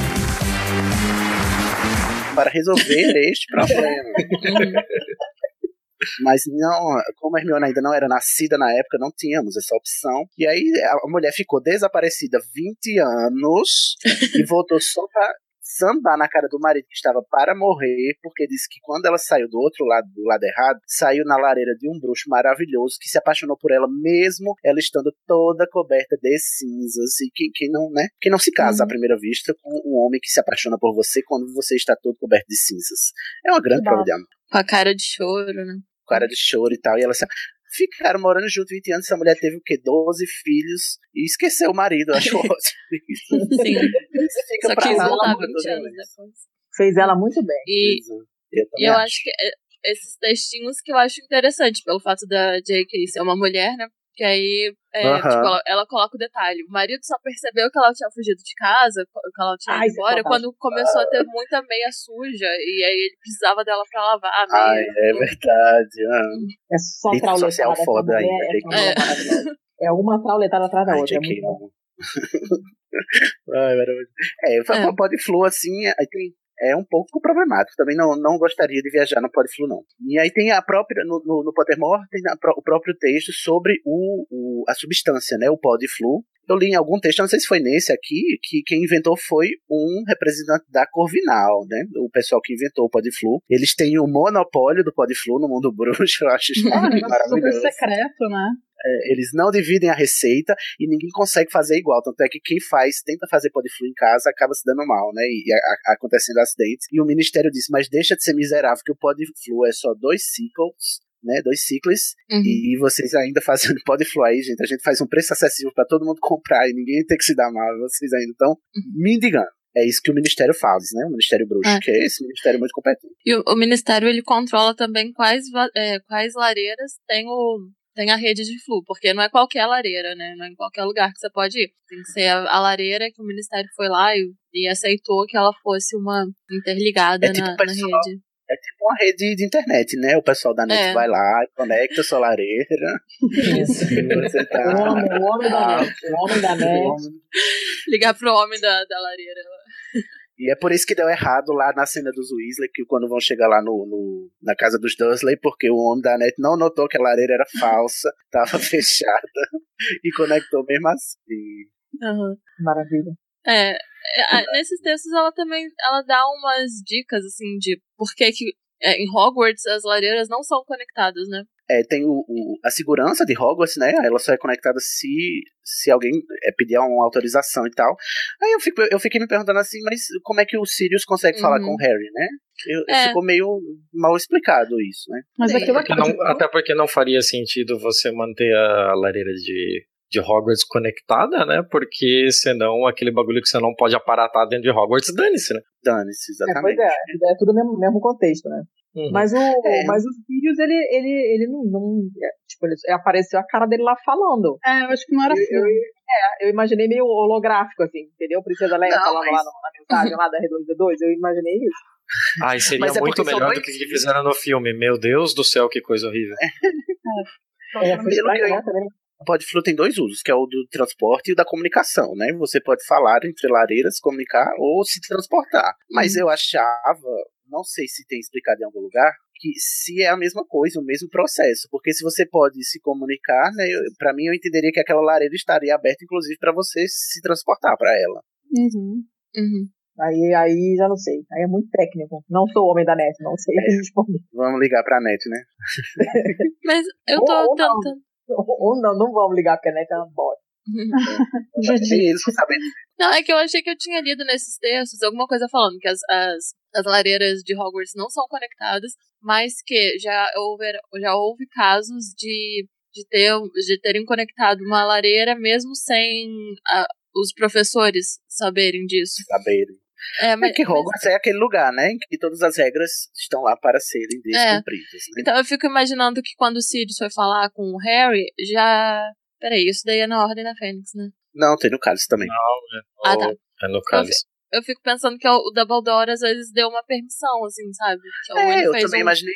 É, ele fez uma magia por conta própria, porque ele é muito fodão, e não falou pra ninguém, só Não, e a gente descobre depois que o diretor de Hogwarts tem certas regalias, né? Nessas mágicas Ah. de segurança, né? Só Ah, mas isso aí é engenharia reversa, né, gente? Aí, pô, a gente fica pegando coisa que só foi contada lá depois pra ficar tentando encaixar um contexto em que aquilo ali pudesse ser possível. Isso daí é engenharia de obra pronta. Eu queria ver um negócio que realmente referendasse isso que tivesse antes. Ai, Thiago, mas isso daí não é realidade, isso daí é uma ficção. Então você pode criar de acordo com o que é, é- que é mais coerente pra, pra fazer a sua história valer. Ela explica, não sei se ela explica nos livros ou é em textos externos. O Igor provavelmente nos diria. Igor, depois você comenta na próxima gravação, tá? Quando você voltar aqui, que o Igor é a autoridade. O próximo meio de transporte, qual é? É a chave de portal, que a gente passou meia hora debatendo aqui no episódio de Cálice de Fogo. Como é que a danada da chave de portal funciona, se ela tinha timer, se ela eh, era programável, se tinha Wi-Fi, Bluetooth, né? Se brilhava, se não Se brilhava. ela brilhava ou não brilhava. brilho azul. Enfim, o que é que o texto nos diz, Marcela Brasil? Ah, e os bruxos que não podem aparatar e que não possuem lareiras têm que usar o- a chave de portal. Tem não, mas é uma forma alternativa, né, desses. E que ela pode ser qualquer objeto, é muito discreto, mas não fala se brilha ou não brilha. O Então, texto não fala, eu fiquei arrasado. Né, mas e também pode ter um horário programado. Então dá pra. É uma, uma forma segura das pessoas viajarem. Quando tem, principalmente na, no- na Copa Mundial de Quadribol, que tinha uma grande quantidade de pessoas para se locomover, né? E qual, qual que é, é esse o meio de transporte que é melhor para usar? É, com idoso, gestante e enfermos. Não Porque- usar, né? Ah, não usar. É, que esse pessoal, Hum. porque o, o- a chave de portal dá, dá vertigem e você, Uhum. você cai no chão, né? Quando ela descreve, de- é como se ele estivesse tombando, né? Caindo, assim. Eu acho que é um meio de transporte meio estabonado. Também, é, Uhum. eu, eu tendo mais para a chave de portal, embora eu iria com ressalvas. Uhum. É. Eu lembro de uma descrição no livro, agora, eu, eu acredito que era no Chaves de Portal, que a Rowling escrevia que era como se fosse um gancho te fisgando pelo umbigo, assim, te puxando, e você meio que estivesse caindo. Eu falei, cara, que coisa horrível. É horrível, exatamente. A descrição é um, Coisa dá horrível. pânico, né? Dá um pânico. dá pânico. É, mas então nem o Pottermore não respondeu se a chave de portal brilha. Então a gente vai ficar com essa discussão É. ainda em aberto, né? O, o Exato. cálice de fogo, ele brilha, né? Parece um efeito Cherenkov lá, ele brilha aquele negócio azul, assim, na- quando, quando o Harry tá com o Cedrico lá no cemitério e tal. Ela dá um brilho bonito, assim. No mas filme, né? realmente, Mas, E eu lá, acho mas que- lá não era o cálice, né? Era, era um troféu, né? Ou era o Uhum. próprio É. cálice de fogo? É, mas Não, ela um foi troféu. numa chave de portal, né? Aham. Uhum. E, assim, um leve spoiler, um leve, só leve, Tiago. Tem uma cena no, no A Ordem da Fênix que o Dumbledore, ele faz uma chave de portal na nossa frente. Ele usa o feitiço pra criar uma chave de portal. E aí, quando ela vai descrever, ela diz que a- o objeto, na hora que o Dumbledore fez o feitiço pra transformar o objeto numa chave de portal, ele brilhou azul. Mas Hum. é só isso, só na hora que ele transforma o objeto, entendeu? Que ele faz o feitiço. Uhum. Aí eu acho que é daí que vem essa confusão de, de achar que a chave de portal brilha depois por essa Uhum. descrição posterior. Sim. Uhum. E não explica nada sobre o tempo que ele permanece como uma chave, coisa do tipo. Não. É, Mas aí é dá a entender programado. depois que é o bruxo que, que fez o feitiço, é que ele quem, quem estipula. E se ela vai ou volta também, né? Uhum. Que essa também não fica explicado porque que a chave de portal do troféu ela vai e volta, talvez, como a gente é, considerou lá no episódio, seja por causa do, da própria função do troféu no torneio Tribruxo, que era trazer de volta o campeão para a frente do, uhum. do labirinto para apresentar a todos, né? O campeão. É, ele vai e, aí, e volta e nem é exatamente pro mesmo lugar, né? É, então, são dois, como se fosse assim. Ele fez um, uma linha de código lá que, que eram dois comandos, né? você que é da programação aí, Tiago, você entende melhor isso, né? Então, conversa É, dá pra fazer, dá pra fazer. Agora dá pra fazer.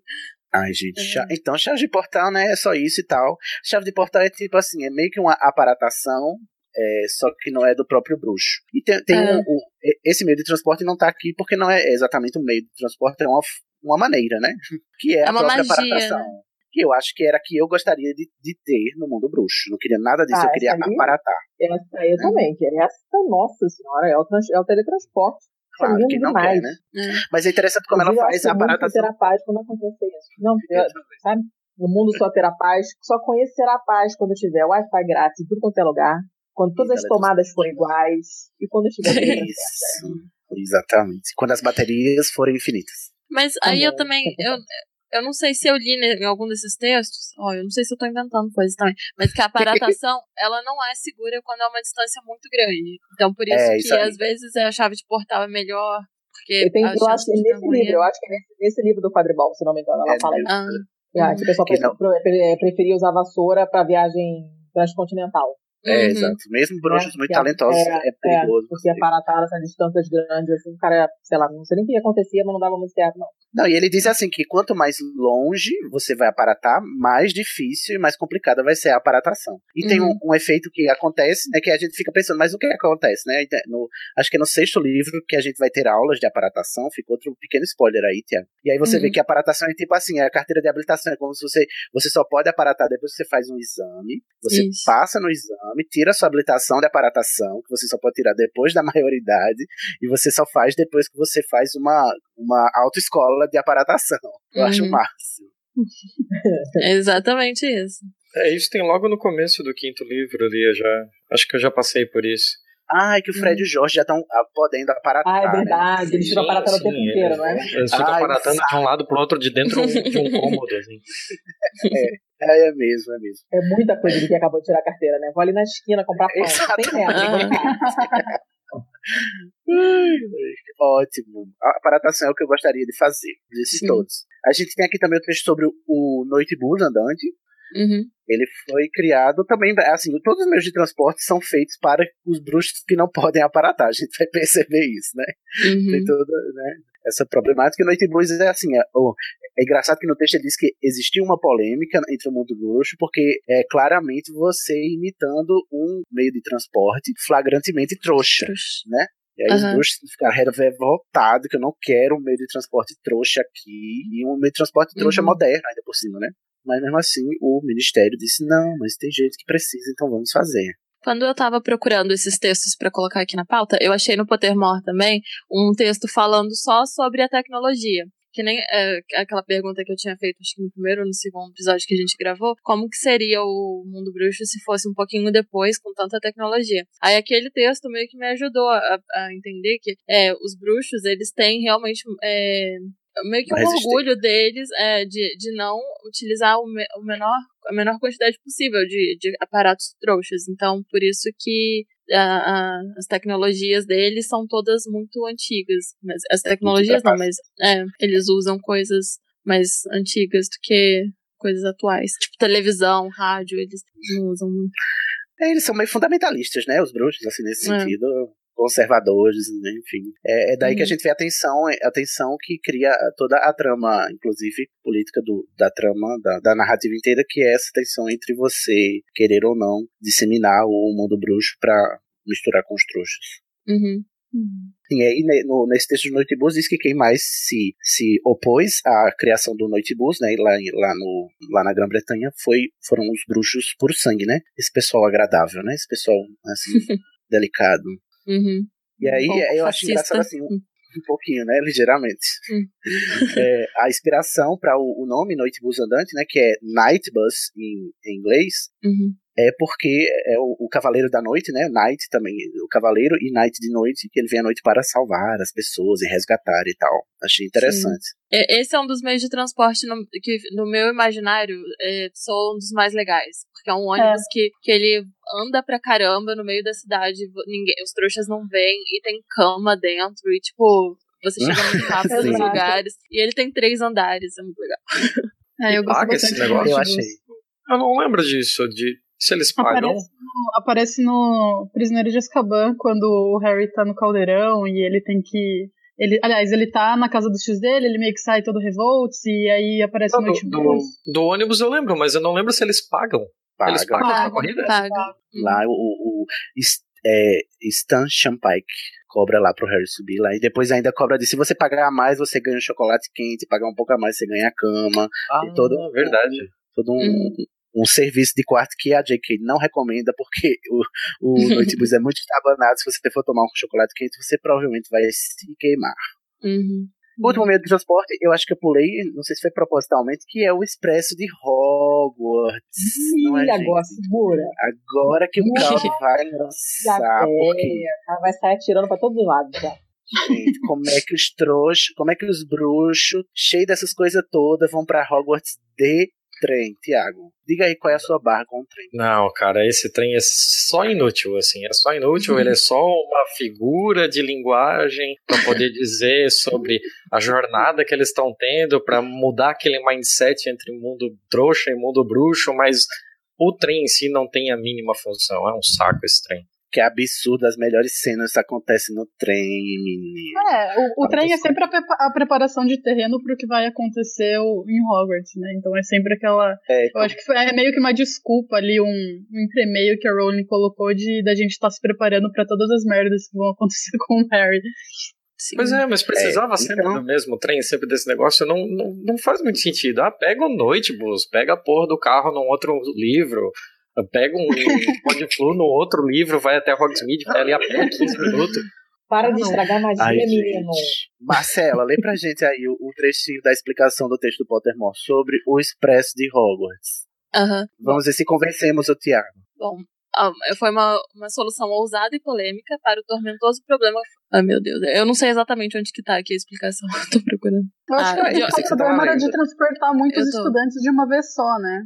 Era Sim. tipo, o maior problema era transportar muita gente de uma vez só, talvez com a chave de portal, outras coisas assim, não, não fosse possível. Não... Mas aí entra aquela coisa, qual que é a necessidade de todos os estudantes viajarem juntos? E... Não, mas, mas a chave de portal de... foi criada justamente para que você controlasse o tempo e a chegada de grandes grupos, tanto é que é por isso que eles usam a chave de portal para ir para o campeonato mundial. Então, se você tem um grande grupo de alunos que está indo todos para o mesmo lugar, todos no, na mesma época, que é para pegar o primeiro dia do ano letivo, nada mais normal e simples do que usar a chave de portal. Não, é, nesse texto aqui, que você Ela não leu, uma parada aqui, a Brasil, Brasil, lê aí, tem um pedacinho. Tá falando é, que já foi, as chaves de portal foram usadas por um tempo para os alunos chegarem lá, mas o problema é que um terço dos alunos não conseguiam achar o objeto e eles perdiam o horário e perdiam o, o, ano letivo inteiro porque eles não conseguiam achar o, o objeto certo. Ah, mas aí então... o nome disso é seleção natural, desculpa. Porque é a mesma probabilidade da pessoa perder o horário do trem. É a mesma coisa. É. Não, porque o trem todo mundo sabe onde que vai estar, tá, como que é. é. Menos o Harry, né, que não sabe. É, mas, mas, mas perdeu o horário, todo mundo tá sujeito. Tanto é que aconteceu com o Harry e o Rony no segundo livro. Então, ah, é seleção natural agindo. Meu, se você não, não é capaz de encontrar uma chave de portal. Ah, velho. Mas não, é que você sério. não sabe o que, que ela só, é. Ela pode ser ó, qualquer objeto. Ela fala mais aqui, ó. Houve também o fato lamentável de que muitas crianças ficavam e ficam enjoadas ao usar uma chave de portal e a ala hospitalar ficava frequentemente lotada nos primeiros dias de todos os anos, enquanto os alunos sensíveis superavam sua histeria e náuseas. Mais uma vez, a seleção natural agindo, a pessoa vai uma semana antes e se acostuma com isso, sucesso. A gente tem que pensar na acessibilidade. Ela que não tinha que ser inventada. Ela é uma bosta. O Thiago... Horrível. O Thiago é o mais selvagem que tem, né? Ele, a explicação dele pra tudo é a seleção natural. Vai, vai morar lá com o pomo de ouro e com Vai, o Ford é. Anglia, vai. Vai pra floresta. Pra fora. Eu, eu fico me perguntando como que funcionaria esse transporte dos alunos nem Mas- na, mas, nas gente, desculpa, assim, no mundo, sabe? Porque não é todo lugar, por exemplo, Brasil mesmo, não, a gente não tem essa coisa do trem, então existem várias desculpas pra não usarem outros meios de transporte, mas Ué, eu mas não sei, eu- o- agora eu não sei, agora eu tô pensando, lá- não tô tão convencido. Mas no torneio lá eles chegam, as outras escolas chegam com outros que- meios. A, a, a, a- Não, gente, é que assim, aí ó. a escola búlgara lá chega com aquele navio sub- submarino e aí as outras chegam com os. O que é? Com os cavalos? O que é? A Nossa. menina, mas- Ai, menina, eu, olha, eu carruagem. fui ler, É. eu fui ler o, o, o Animais Fantásticos e eu descobri o nome daqueles cavalos, eu não lembrava, eu fiquei risos, mas eu acho que vou deixar essa piada para o próximo episódio. Ok. Agora, Ah, gente, desculpa, assim, ó, olha como isso é inconsistente. Eles acabaram com um meio de transporte totalmente eficiente, que era o Podflu, porque eles não queriam que os alunos ficassem enjoadinhos, porque os alunos não podem ficar enjoadinhos. Mas aí começa a porra do ano letivo e colocam ele pra brigar com o dragão. Mas, a- mas aí o Olha torneio ele é uma preocupação de seleção. saúde com os alunos que eles têm. É ridículo, assim, ó. Ah, porque, porra, qual é o problema de ficar enjoadinho quando depois você vai jogar quadribol e vai levar um balaço no meio da cara? Ai, que absurdo. Sério, não, não faz sentido, é inconsistente. Exatamente. O pior, o pior de tudo é que o que o Thiago tá falando faz sentido. É isso que é o pior. É, faz. É isso que é pior, né? Eu tô revoltada aqui porque eu não consigo refutar, entendeu? Mas, ó, por, por Mas não exemplo, tem, não tem como, não dá. Como é que você vai responder isso aí? Não tem? Não, mas o quadribol joga quem quer. Agora, a chave de portal pra ir pra escola. Se você não quiser pegar a chave de portal, você não tem essa escolha. Você não vai pra escola, mas isso daí não é uma escolha. Porque toda criança. Ok, o quadribol joga quem quer. Agora, tratar aqueles bichos do cacete do Hagrid lá. Não, mas aí a gente, a, a gente acreditava nessa situação que o Hagrid seria um professor capaz de, de, de ter essa. de dar alguma segurança possível, né? E o mas, Snape que E dá o veneno. Podflu. E o Snape que dá veneno pro pessoal pra saber se a poção de cura deles funciona. Absurdo. Ah, gente. Não, não, desculpa. E a floresta, e a floresta, e a floresta, que tem as aranhas Exato. gigantes e não sei o que, cara. Tudo pode matar, praticamente. É a é a Austrália. Hogwarts é a Austrália. Pra onde você olhar, tem um bicho querendo matar.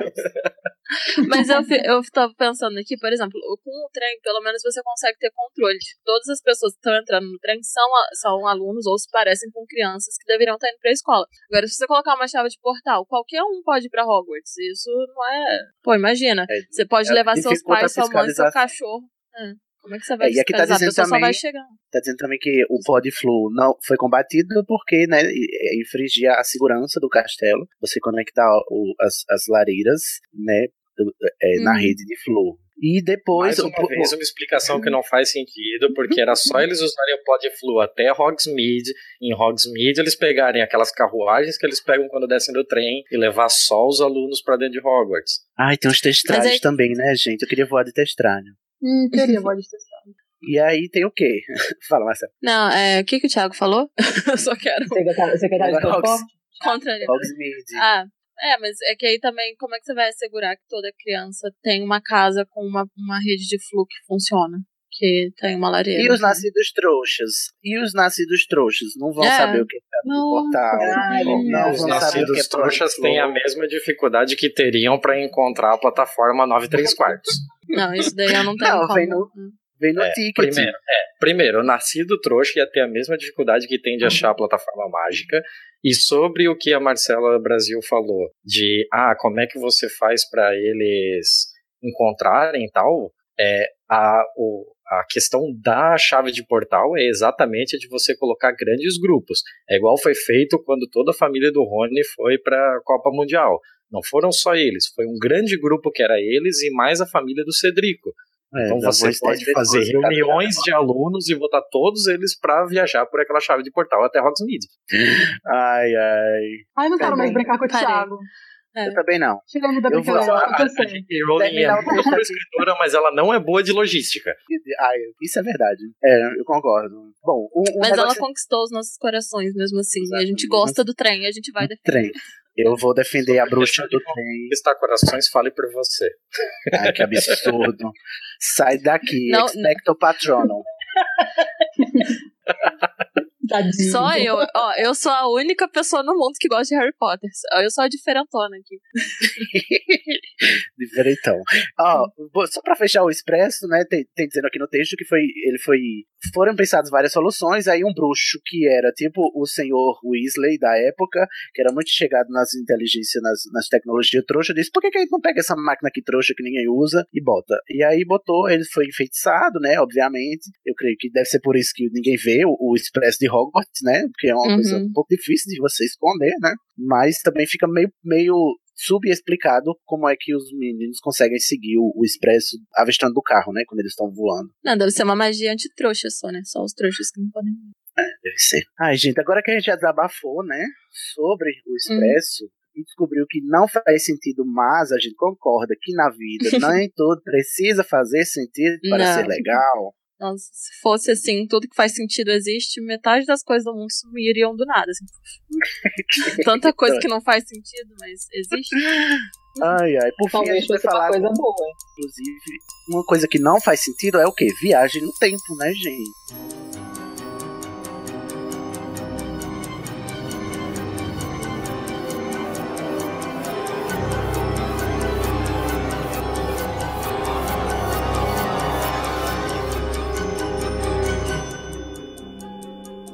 Vamos falar do vira-tempo. Vamos. Esse negocinho aí que Esse deu um nó eu na não li. cabeça. O que é que acontece, né? Porque quando a, a J.K. esfrega na sua cara todas as quebras de expectativas, ela vai falar de viagem no tempo no, no universo dela, né? A gente não esperava por isso, né, Letícia? O que, que você acha É, do me pegou, me, me pegou meio de surpresa. Quando, quando eu tava lendo essa parte, é, eu não, não foi a primeira, a primeira solução que me veio em mente. Eu pensei na solução do clone, pra ser bem sincera. Do E- clone, sim. Juro, eu juro. A primeira solução que me veio à cabeça foi o clone. Aí depois. É, eu- foi o mesmo lado que eu fui, eu havia falado isso no episódio até. Eu Eu também comentando. E eu também fui, pensei nisso. E aí depois, quando apareceu a parada lá, eu, ah, tá. Eu não sei por que, que eu pensei no clone, não, não na viagem no tempo. Eu acho porque acho que porque essa coisa da viagem no tempo dá, dá margem a muito erro. Né? Tem muita coisa inconsistente que pode aparecer disso. Se não for muito bem escrito, você desmonta a Olha. parada toda em 30 segundos de, de, de- história, né? Marca essas palavras quando a gente que- chegar em obras futuras. É, verdade. E, e não sei, eu tive, eu tive essa, essa, essa coisa do, do clone logo de cara, eu acho que por causa disso. Eu falei, cara, quando, quando eu vi o negócio do vira-tempo, eu falei, putz, vai dar uma merda federal, porque não podem se encontrar, porque o que, que acontece? Porque, na verdade, a gente, as regras são a gente que inventa, né? É, gente tem é, essa ideia que meramente. o, é, você não pode encontrar você mesmo, mas aí, o que, que vai acontecer se você encontrar você mesmo? Não sei. Isso daí é um Porque furo que enorme que eu inventa, sei responder.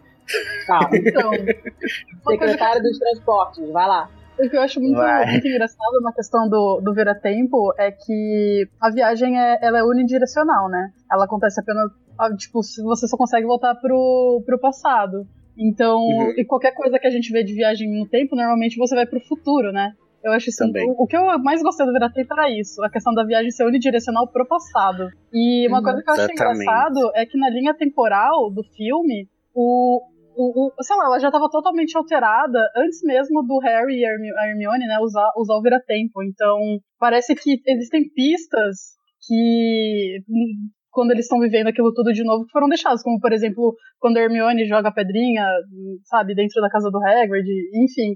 Aí uma coisa que eu sempre aquele ponto de interrogação na minha cabeça é Tá, então qual que é a linha temporal original? Tá tudo acontecendo ao mesmo tempo? A gente entrou em Hum. algum princípio de física muito complicado que a Rowling colocou de uma forma que isso sempre ficou na minha cabeça. Qual que é a Não, linha temporal original ali? Eu acho que é mais uma, uma explicação assim, de que o que tem que acontecer vai acontecer, não importa como. Porque tanto, assim, você pode dar uma explicação mística, por exemplo, ah, o Harry achou que tinha visto o pai dele lá fazendo um negócio. Aquilo provavelmente ia acontecer de qualquer jeito, não importa como, qual a explicação que ele fosse dar. Se ele quisesse, se ele não tivesse ido pro, futuro, no, no futuro, ter voltado no passado, provavelmente aquilo ia acontecer do jeito que aconteceu, mas a explicação na cabeça dele ia ser outra. E também a pedra Uhum. entrando lá, ia ser simplesmente um acaso. Alguma coisa aconteceu, a pedra entrou lá. É, só que aí a gente fica sabendo que eu vejo dessa forma, que é, o- esse vira-tempo dela, que é assim, o que aconteceu tinha que acontecer, não importa se, se, se você teve que ir primeiro pro futuro, pra depois voltar pro passado, aquilo ia acontecer de qualquer jeito. Mas aí o É, problema, a, a, Pinima, a Pinima, uma das muitas Pinimas com esse negócio de viagem no tempo, é que tá tudo bem. Não importa o que você quiser, o que você fizer no passado, a parada vai acontecer da mesma maneira. Então, por que que tu vai pro passado? Entendeu? Exato. Você já sabe porque que não tem vai que mudar acontecer. nada, não vai. Fica, Bom, fica lá. Mas é assim, é que a teoria, é a teoria da, da linha temporal única e imutável, que é a que ela escolhe. Porque quando você vai trabalhar a viagem no tempo, você pode escolher vários tipos de viagem, como por exemplo a do De Volta para o Futuro, que é aquela teoria que você Uhum. altera o tempo e que é, cria linhas temporais novas, né? Que é a teoria do, Uhum, do De uhum. Volta para o Futuro. A, a J.K. ela escolheu outra teoria do tempo, de viagem no tempo, que é essa que é assim, nada que nada que está acontecendo agora eh, pode ser alterado. Então tudo já está feito porque a linha do tempo ela não pode ser é, é, rebobinada, entendeu? Então Uhum. o fato de você voltar, para mim, como eu entendo pelo menos, né, o fato de você voltar no tempo e fazer coisas no seu próprio passado já estava no seu passado, mesmo que você não saiba disso. Você só vai Sim. saber no futuro, né? E para mim eu acho que é o melhor a melhor obra de, de ficção que eu já li com esse tipo de abordagem da linha do tempo, né? Porque ela é, porque ela realmente ela coloca tudo que tá lá e na- nada é alterado, né? Tudo já aconteceu, a gente só não sabe, Sim. né? E, o, o grande plot twist não é eles mudarem o tempo, é a gente descobrir o que aconteceu. Exatamente. É. Exatamente. A parte genial foi essa mesmo, que você realmente você não fica sabendo. Você não entende o que está acontecendo. Isso, É, isso até, foi- porque, até porque se o viajante, né, tipo, se, quando você se movimenta uma hora ou duas horas, você não volta pra linha temporal, né? Você tem que esperar aquela hora passar é, Uhum. pra, né, pra ter o seu retorno no, no momento certo. Você vai reviver as três horas inteiras de novo, né? Não é, como. É, parado lá sentado Não, assistindo. Exatamente. Será que acho você perde tempo de vida com o vira-tempo? Ai, menino, tem, um, né, tem uma parte aqui no, no texto do Vira-Tempo que diz isso, ó. É, no, aqui, inclusive, sobre isso no texto do Vira-Tempo, a, é, é, o texto fala assim, que os Vira-Tempos, eles são limitados, você não, nenhum bruxo conseguiu muito, voltar muito no tempo, o máximo que se conseguiu foram cinco horas, né? É, Era o máximo de tempo que se conseguia voltar com um Vira-Tempo. E aí, aí tem, tem um, um re- um relato de um caso aqui de uma bruxa que conseguiu, por algum motivo, voltar quatro séculos, né? E ela passou cinco horas no, no, no, num século diferente do dela. E aí, depois que ela voltou, o que que aconteceu? Como foi um glitch, né? Foi um, um- um errinho na Matrix aí. Ela, quando ela voltou do tempo, quando ela voltou pro tempo é, presente dela, ela envelheceu 400 anos de uma vez e morreu. E aí foi um negócio bem brutal, né? E ela acabou, inclusive, alterando o- os antepassados dela e, e impedindo de que nascessem vários de seus é, é, descendentes e, e ascendentes, né? Ela destruiu a, linha, a linhagem familiar dela. E aí eu acho que esse texto do Vira-Tempo, ele destrói um pouco, inclusive, essa própria teoria da- do tempo imutável, né? Que ela constrói no Prisioneiro de de Azkaban. Talvez seja por isso que o texto do Vira-Tempo tenha sido retirado do, do Pottermore. Vocês não encontram mais lá ele oficialmente. A gente, Hum. né, a gente obteve por é, links escusos aqui. Meios obscuros. Voltamos no tempo para copiar e colar, né? Lá, lá de quando ele ainda estava. E, e também né, ele foi tirado, talvez por isso, ou talvez também porque o Vira-Tempo é uma peça importante quando foi lançada a peça A Criança Amaldiçoada. E quando você assistir a peça ou ler a peça e você ler esse, esse texto, ele não, não fará mais sentido nenhum. O que eu acho lamentável. É, eu não li ainda esse livro, então não sei do que você está falando. Ai, gente, vamos superar essa barra juntos. Posso. Alguém quer acrescentar alguma coisa antes de eu lançar os meus dois problemas com o vira-tempo? Só que, bom, um negócio que a, a- o, o texto do, do Pottermore, deixa eu só terminar então, Tiago, que no texto Uhum. do Pottermore a, a- tem as considerações da J.K., né, sobre o Vira-Tempo, ela diz que ela foi muito ousada, né, de fazer uma viagem no tempo, porque ela tá num universo mágico, e isso ia trazer muitos problemas pra ela no futuro, inclusive, porque se você tem... é, Uma, uma né, coisa bem, bem humilde dela, né? Meu, eu fui muito ousada com isso, né? Porque ela disse, ah, e no futuro, tendo um uma, uma coisa que você pode voltar no tempo, né? O, o que é que seria desafio no futuro.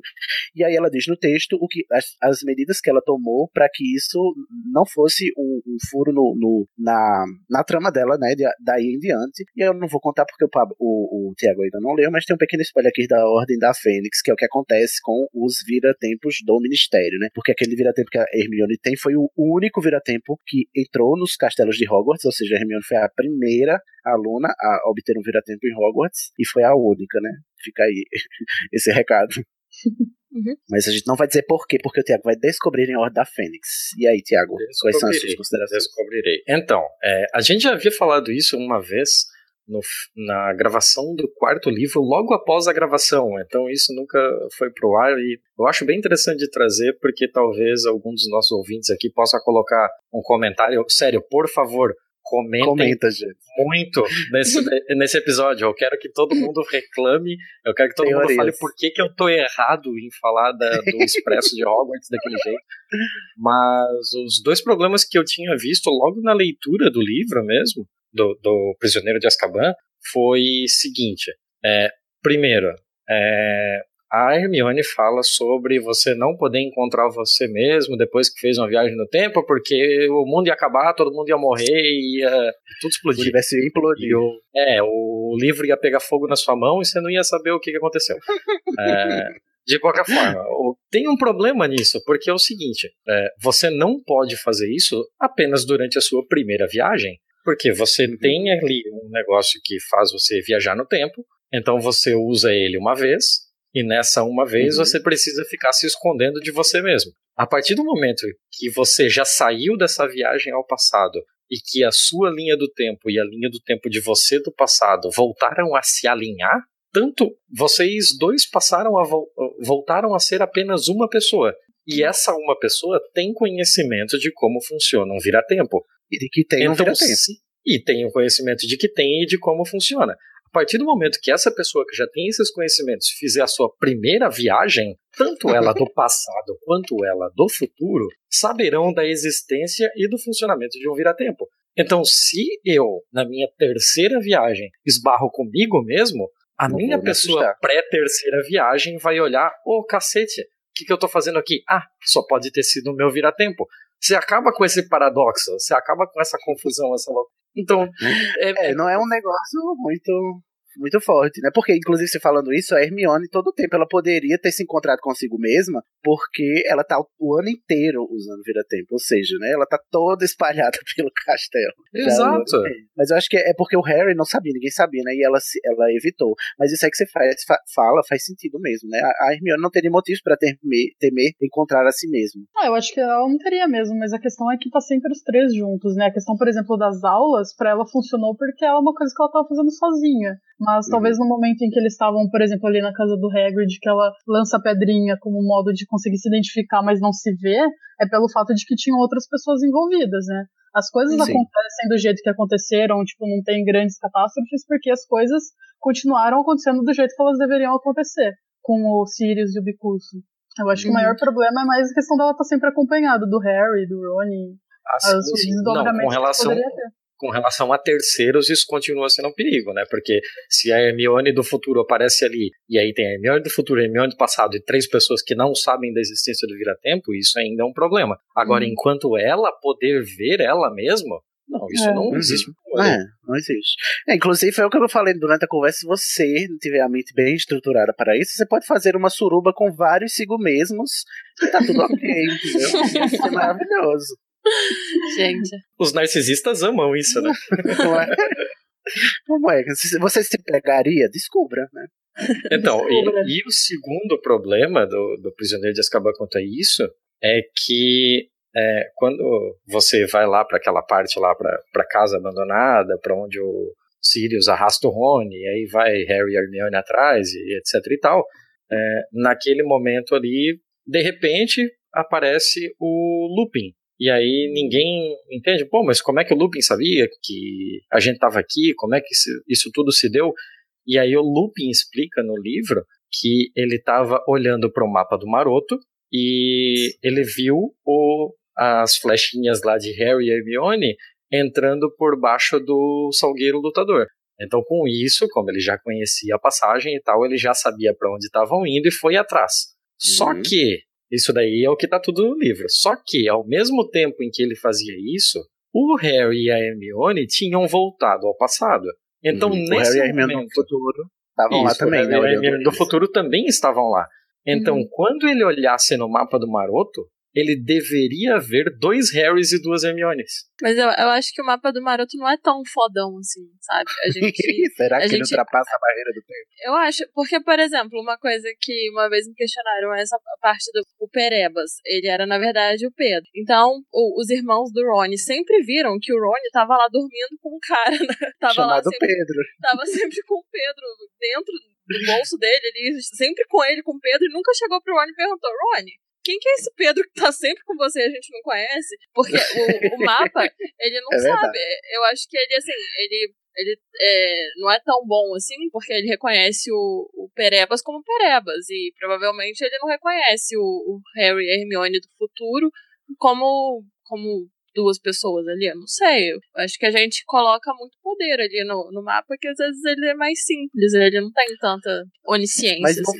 é, infelizmente não, não, não tem no livro a explicação pra isso. É como se ela tivesse esquecido disso. Quando, quando o Tiago é, traz esse questionamento, eu também tenho essa. é, Quando ele apresentou, eu nunca tinha parado pra pensar nisso também. Mas quando ele falou, eu fiquei com essa mesma sensação de que ela esqueceu, entendeu? E ela não levou em consideração Não, porque ela poderia ter acho- mencionado alguma coisa. Eu acho que a questão do mapa do Maroto tem até uma tem a limitação mágica que a Marcel falou, mas por uma questão de que ele foi desenvolvido por alunos de Hogwarts mesmo, né? Por mais que o, o Lupin, o Pedro, enfim, o pai do Harry fossem fodões na escola, whatever, eles eram alunos e talvez não tivesse uma magia tão, não- sabe, não, não conhecia uma magia tão avançada pra ser uma coisa tão específica. Precisa. É, Uhum. É tipo assim, O Né, a gente GPS tem que lembrar que deles. ele- o mapa do Maroto foi criado pelo, por eles, né? Então, O GPS do, do mapa do Maroto ele tá sem o Bluetooth ligado. Aí a precisão da localização está comprometida, eu acho.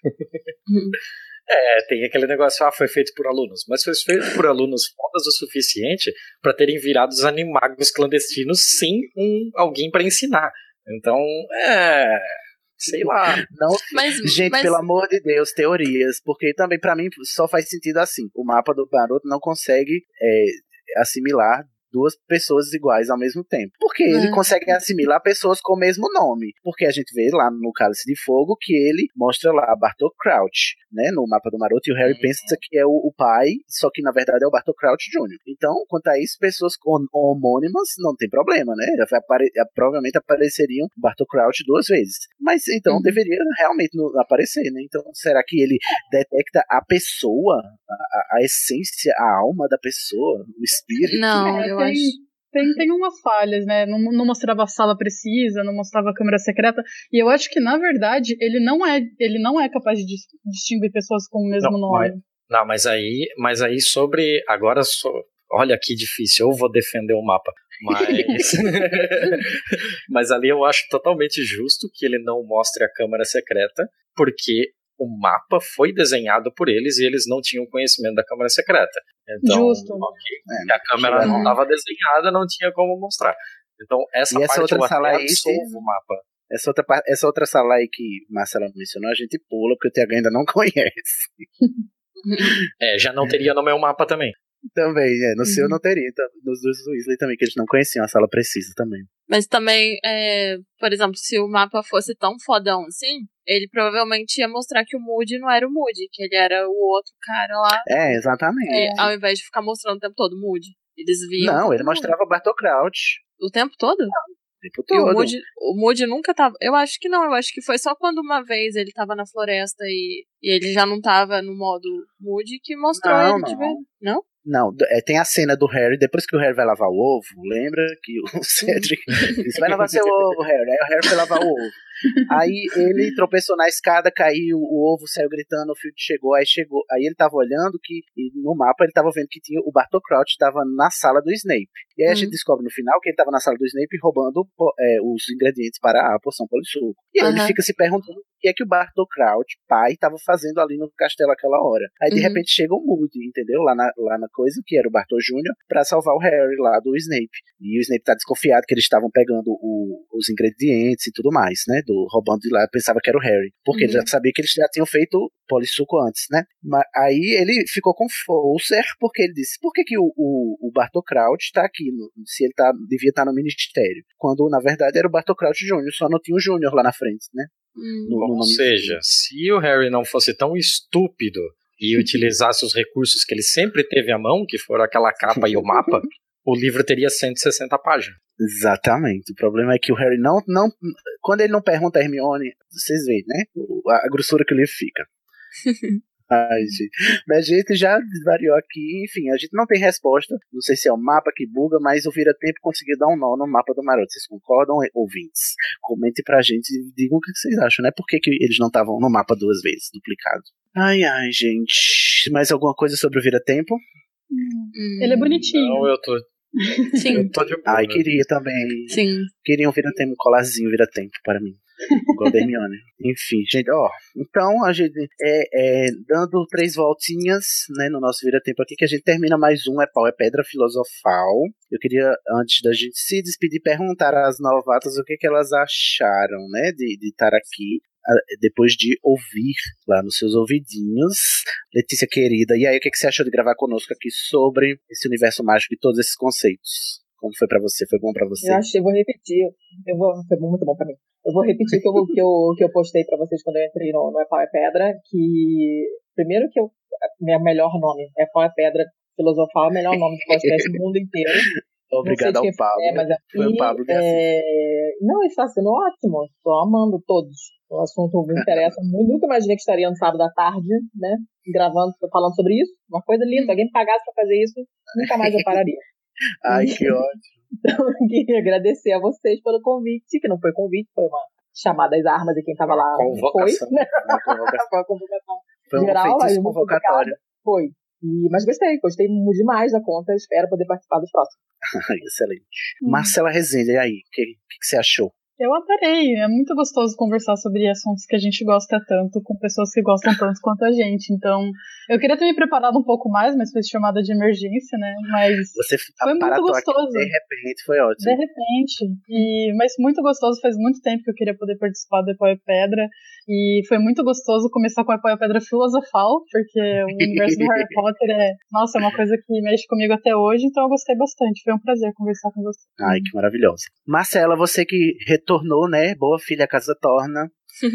Ah, eu tava com muita saudade de gravar com vocês, porque é muito gostoso mesmo ficar conversando sobre isso. Se eu pudesse, ficava conversando o tempo todo com gente que gosta de Harry Potter, mas o Thiago tá aqui pra provar que nem todo mundo gosta, né? Então a gente tem que ter uma sorte de achar umas galera que quer falar sobre isso com a gente. É, e também, é, que nem a Marcela, o universo do Harry Potter me toca até hoje. Quando vocês estavam comentando sobre a trilha sonora aí em algum episódio anterior, eu fiquei lembrando que eu tinha um CD, e assim, era uma coisa totalmente estranha pra mim, que eu nunca.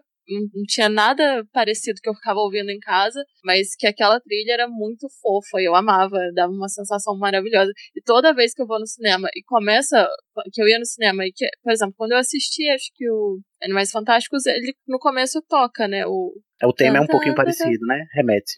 então, mas aquilo ali já me fa... já meio que meu olho quase que enche de lágrimas, assim, porque Ah, é é muito. Verdade. É, É, eu, eu Essa sinto trilha um sonora é bem negocinho, afetiva.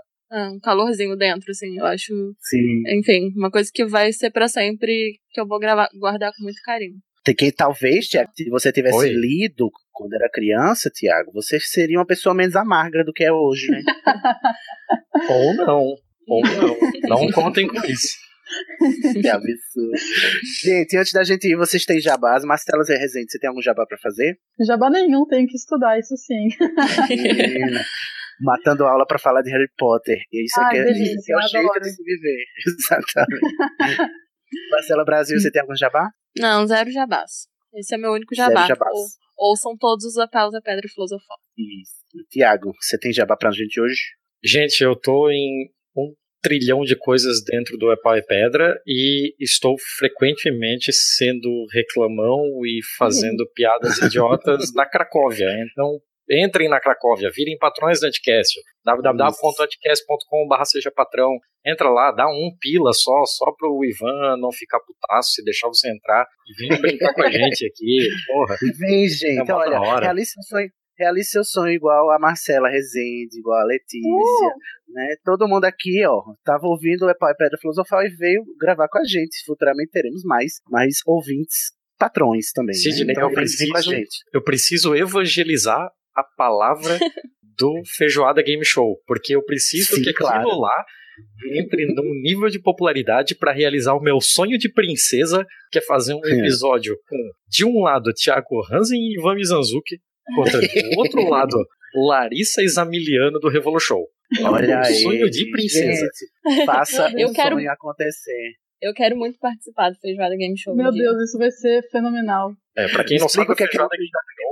Isso. Pra quem não sabe, o Feijoada Game Show é um quiz, assim, é um, um game show mesmo de perguntas e respostas, com perguntas referentes à história e política do Brasil, com coisas completamente malucas. Pra quem ouviu o nosso primeiro episódio, teve, teve tiroteio no Senado, teve. Ai, são os barracos. É, teve É tipo o, casos o de DEM, família da política. Teve o DEM falando que apoia sindicatos, o PMDB falando que vai controlar o erário nacional. É, cara, é sensacional. Você Dedo tem no que, si e gritaria. tem que ouvir esse episódio com papel e caneta na mão, ou então com o bloco de notas do celular aberto e vai anotando os pontos que você faz, assim, depois você vai lá, comenta, diz quantos pontos você fez, porque Uhum. é só maluquice, é só maluquice, nós estamos gravando semana que vem o próximo episódio para sair no dia 1 de dezembro e vai ser só dedo no cu e gritaria, porque eu não tenho esse negócio de falar assim, não, pra mim é dedo no cu e gritaria mesmo. Ai, gente. Se vocês soubessem os bastidores da política brasileira, vocês ficariam enojados. É, nada acontece feijoada. No feijoada Melhor. Melhor rir do que chorar, né? Mas Sidney, Exatamente. fala do HQ da vida, homem. Então, vamos lá, meu Jabel de sempre, né? Você me encontra lá com o meu amigo Danilo Carreiro, que já apareceu por aqui também, né? Inclusive aparatando e desaparatando de repente. Você vai lá no hqdavida.com.br e a gente tem um podcast no qual a gente fala sobre vivências LGBT. Então, né, tudo que concerne a cultura viada, você vai lá aprender com a gente no HQ da Vida, tá bom? Então, gente, né, a gente encerra este episódio com a expectativa de que o próximo seja sobre a Ordem da Fênix, né, Tiago? E Vamos será? E será? Então, se você quiser fa- ouvir falar, ou se você quiser gravar também, né, com a gente, você que é da Cracóvia, sobre a Ordem da Fênix, ainda dá tempo, né? Se puder chorar no episódio, eu participo, porque esse livro é pesado demais. Não superei ainda. Então, vamos superar essa barra juntos aqui. Inclusive, essa barra pesadíssima do livro é gigante. Né? No próximo episódio do Epau é Pedra Filosofal, que é um spin-off do Epau é Pedra, um podcast colaborativo feito pelos patrões do Anticast. Então, se você quer participar do Epau é Pedra, e especialmente o Epau é Pedra Filosofal, quer vir gravar aqui com a gente, seja patrão do Anticast, vai em www.anticast.com.br barra seja patrão, entra pra Cracó- Cracóvia, que é o grupo de patrões, e vem gravar com a gente, falar da J.K. Rowling e toda a sua turminha muito unida e também muito ouriçada, nada, ok? Então agora a gente se despede dando um tchauzinho mágico, como sempre, né? Tchau, tchau. Tchau, tchau. tchau, tchau.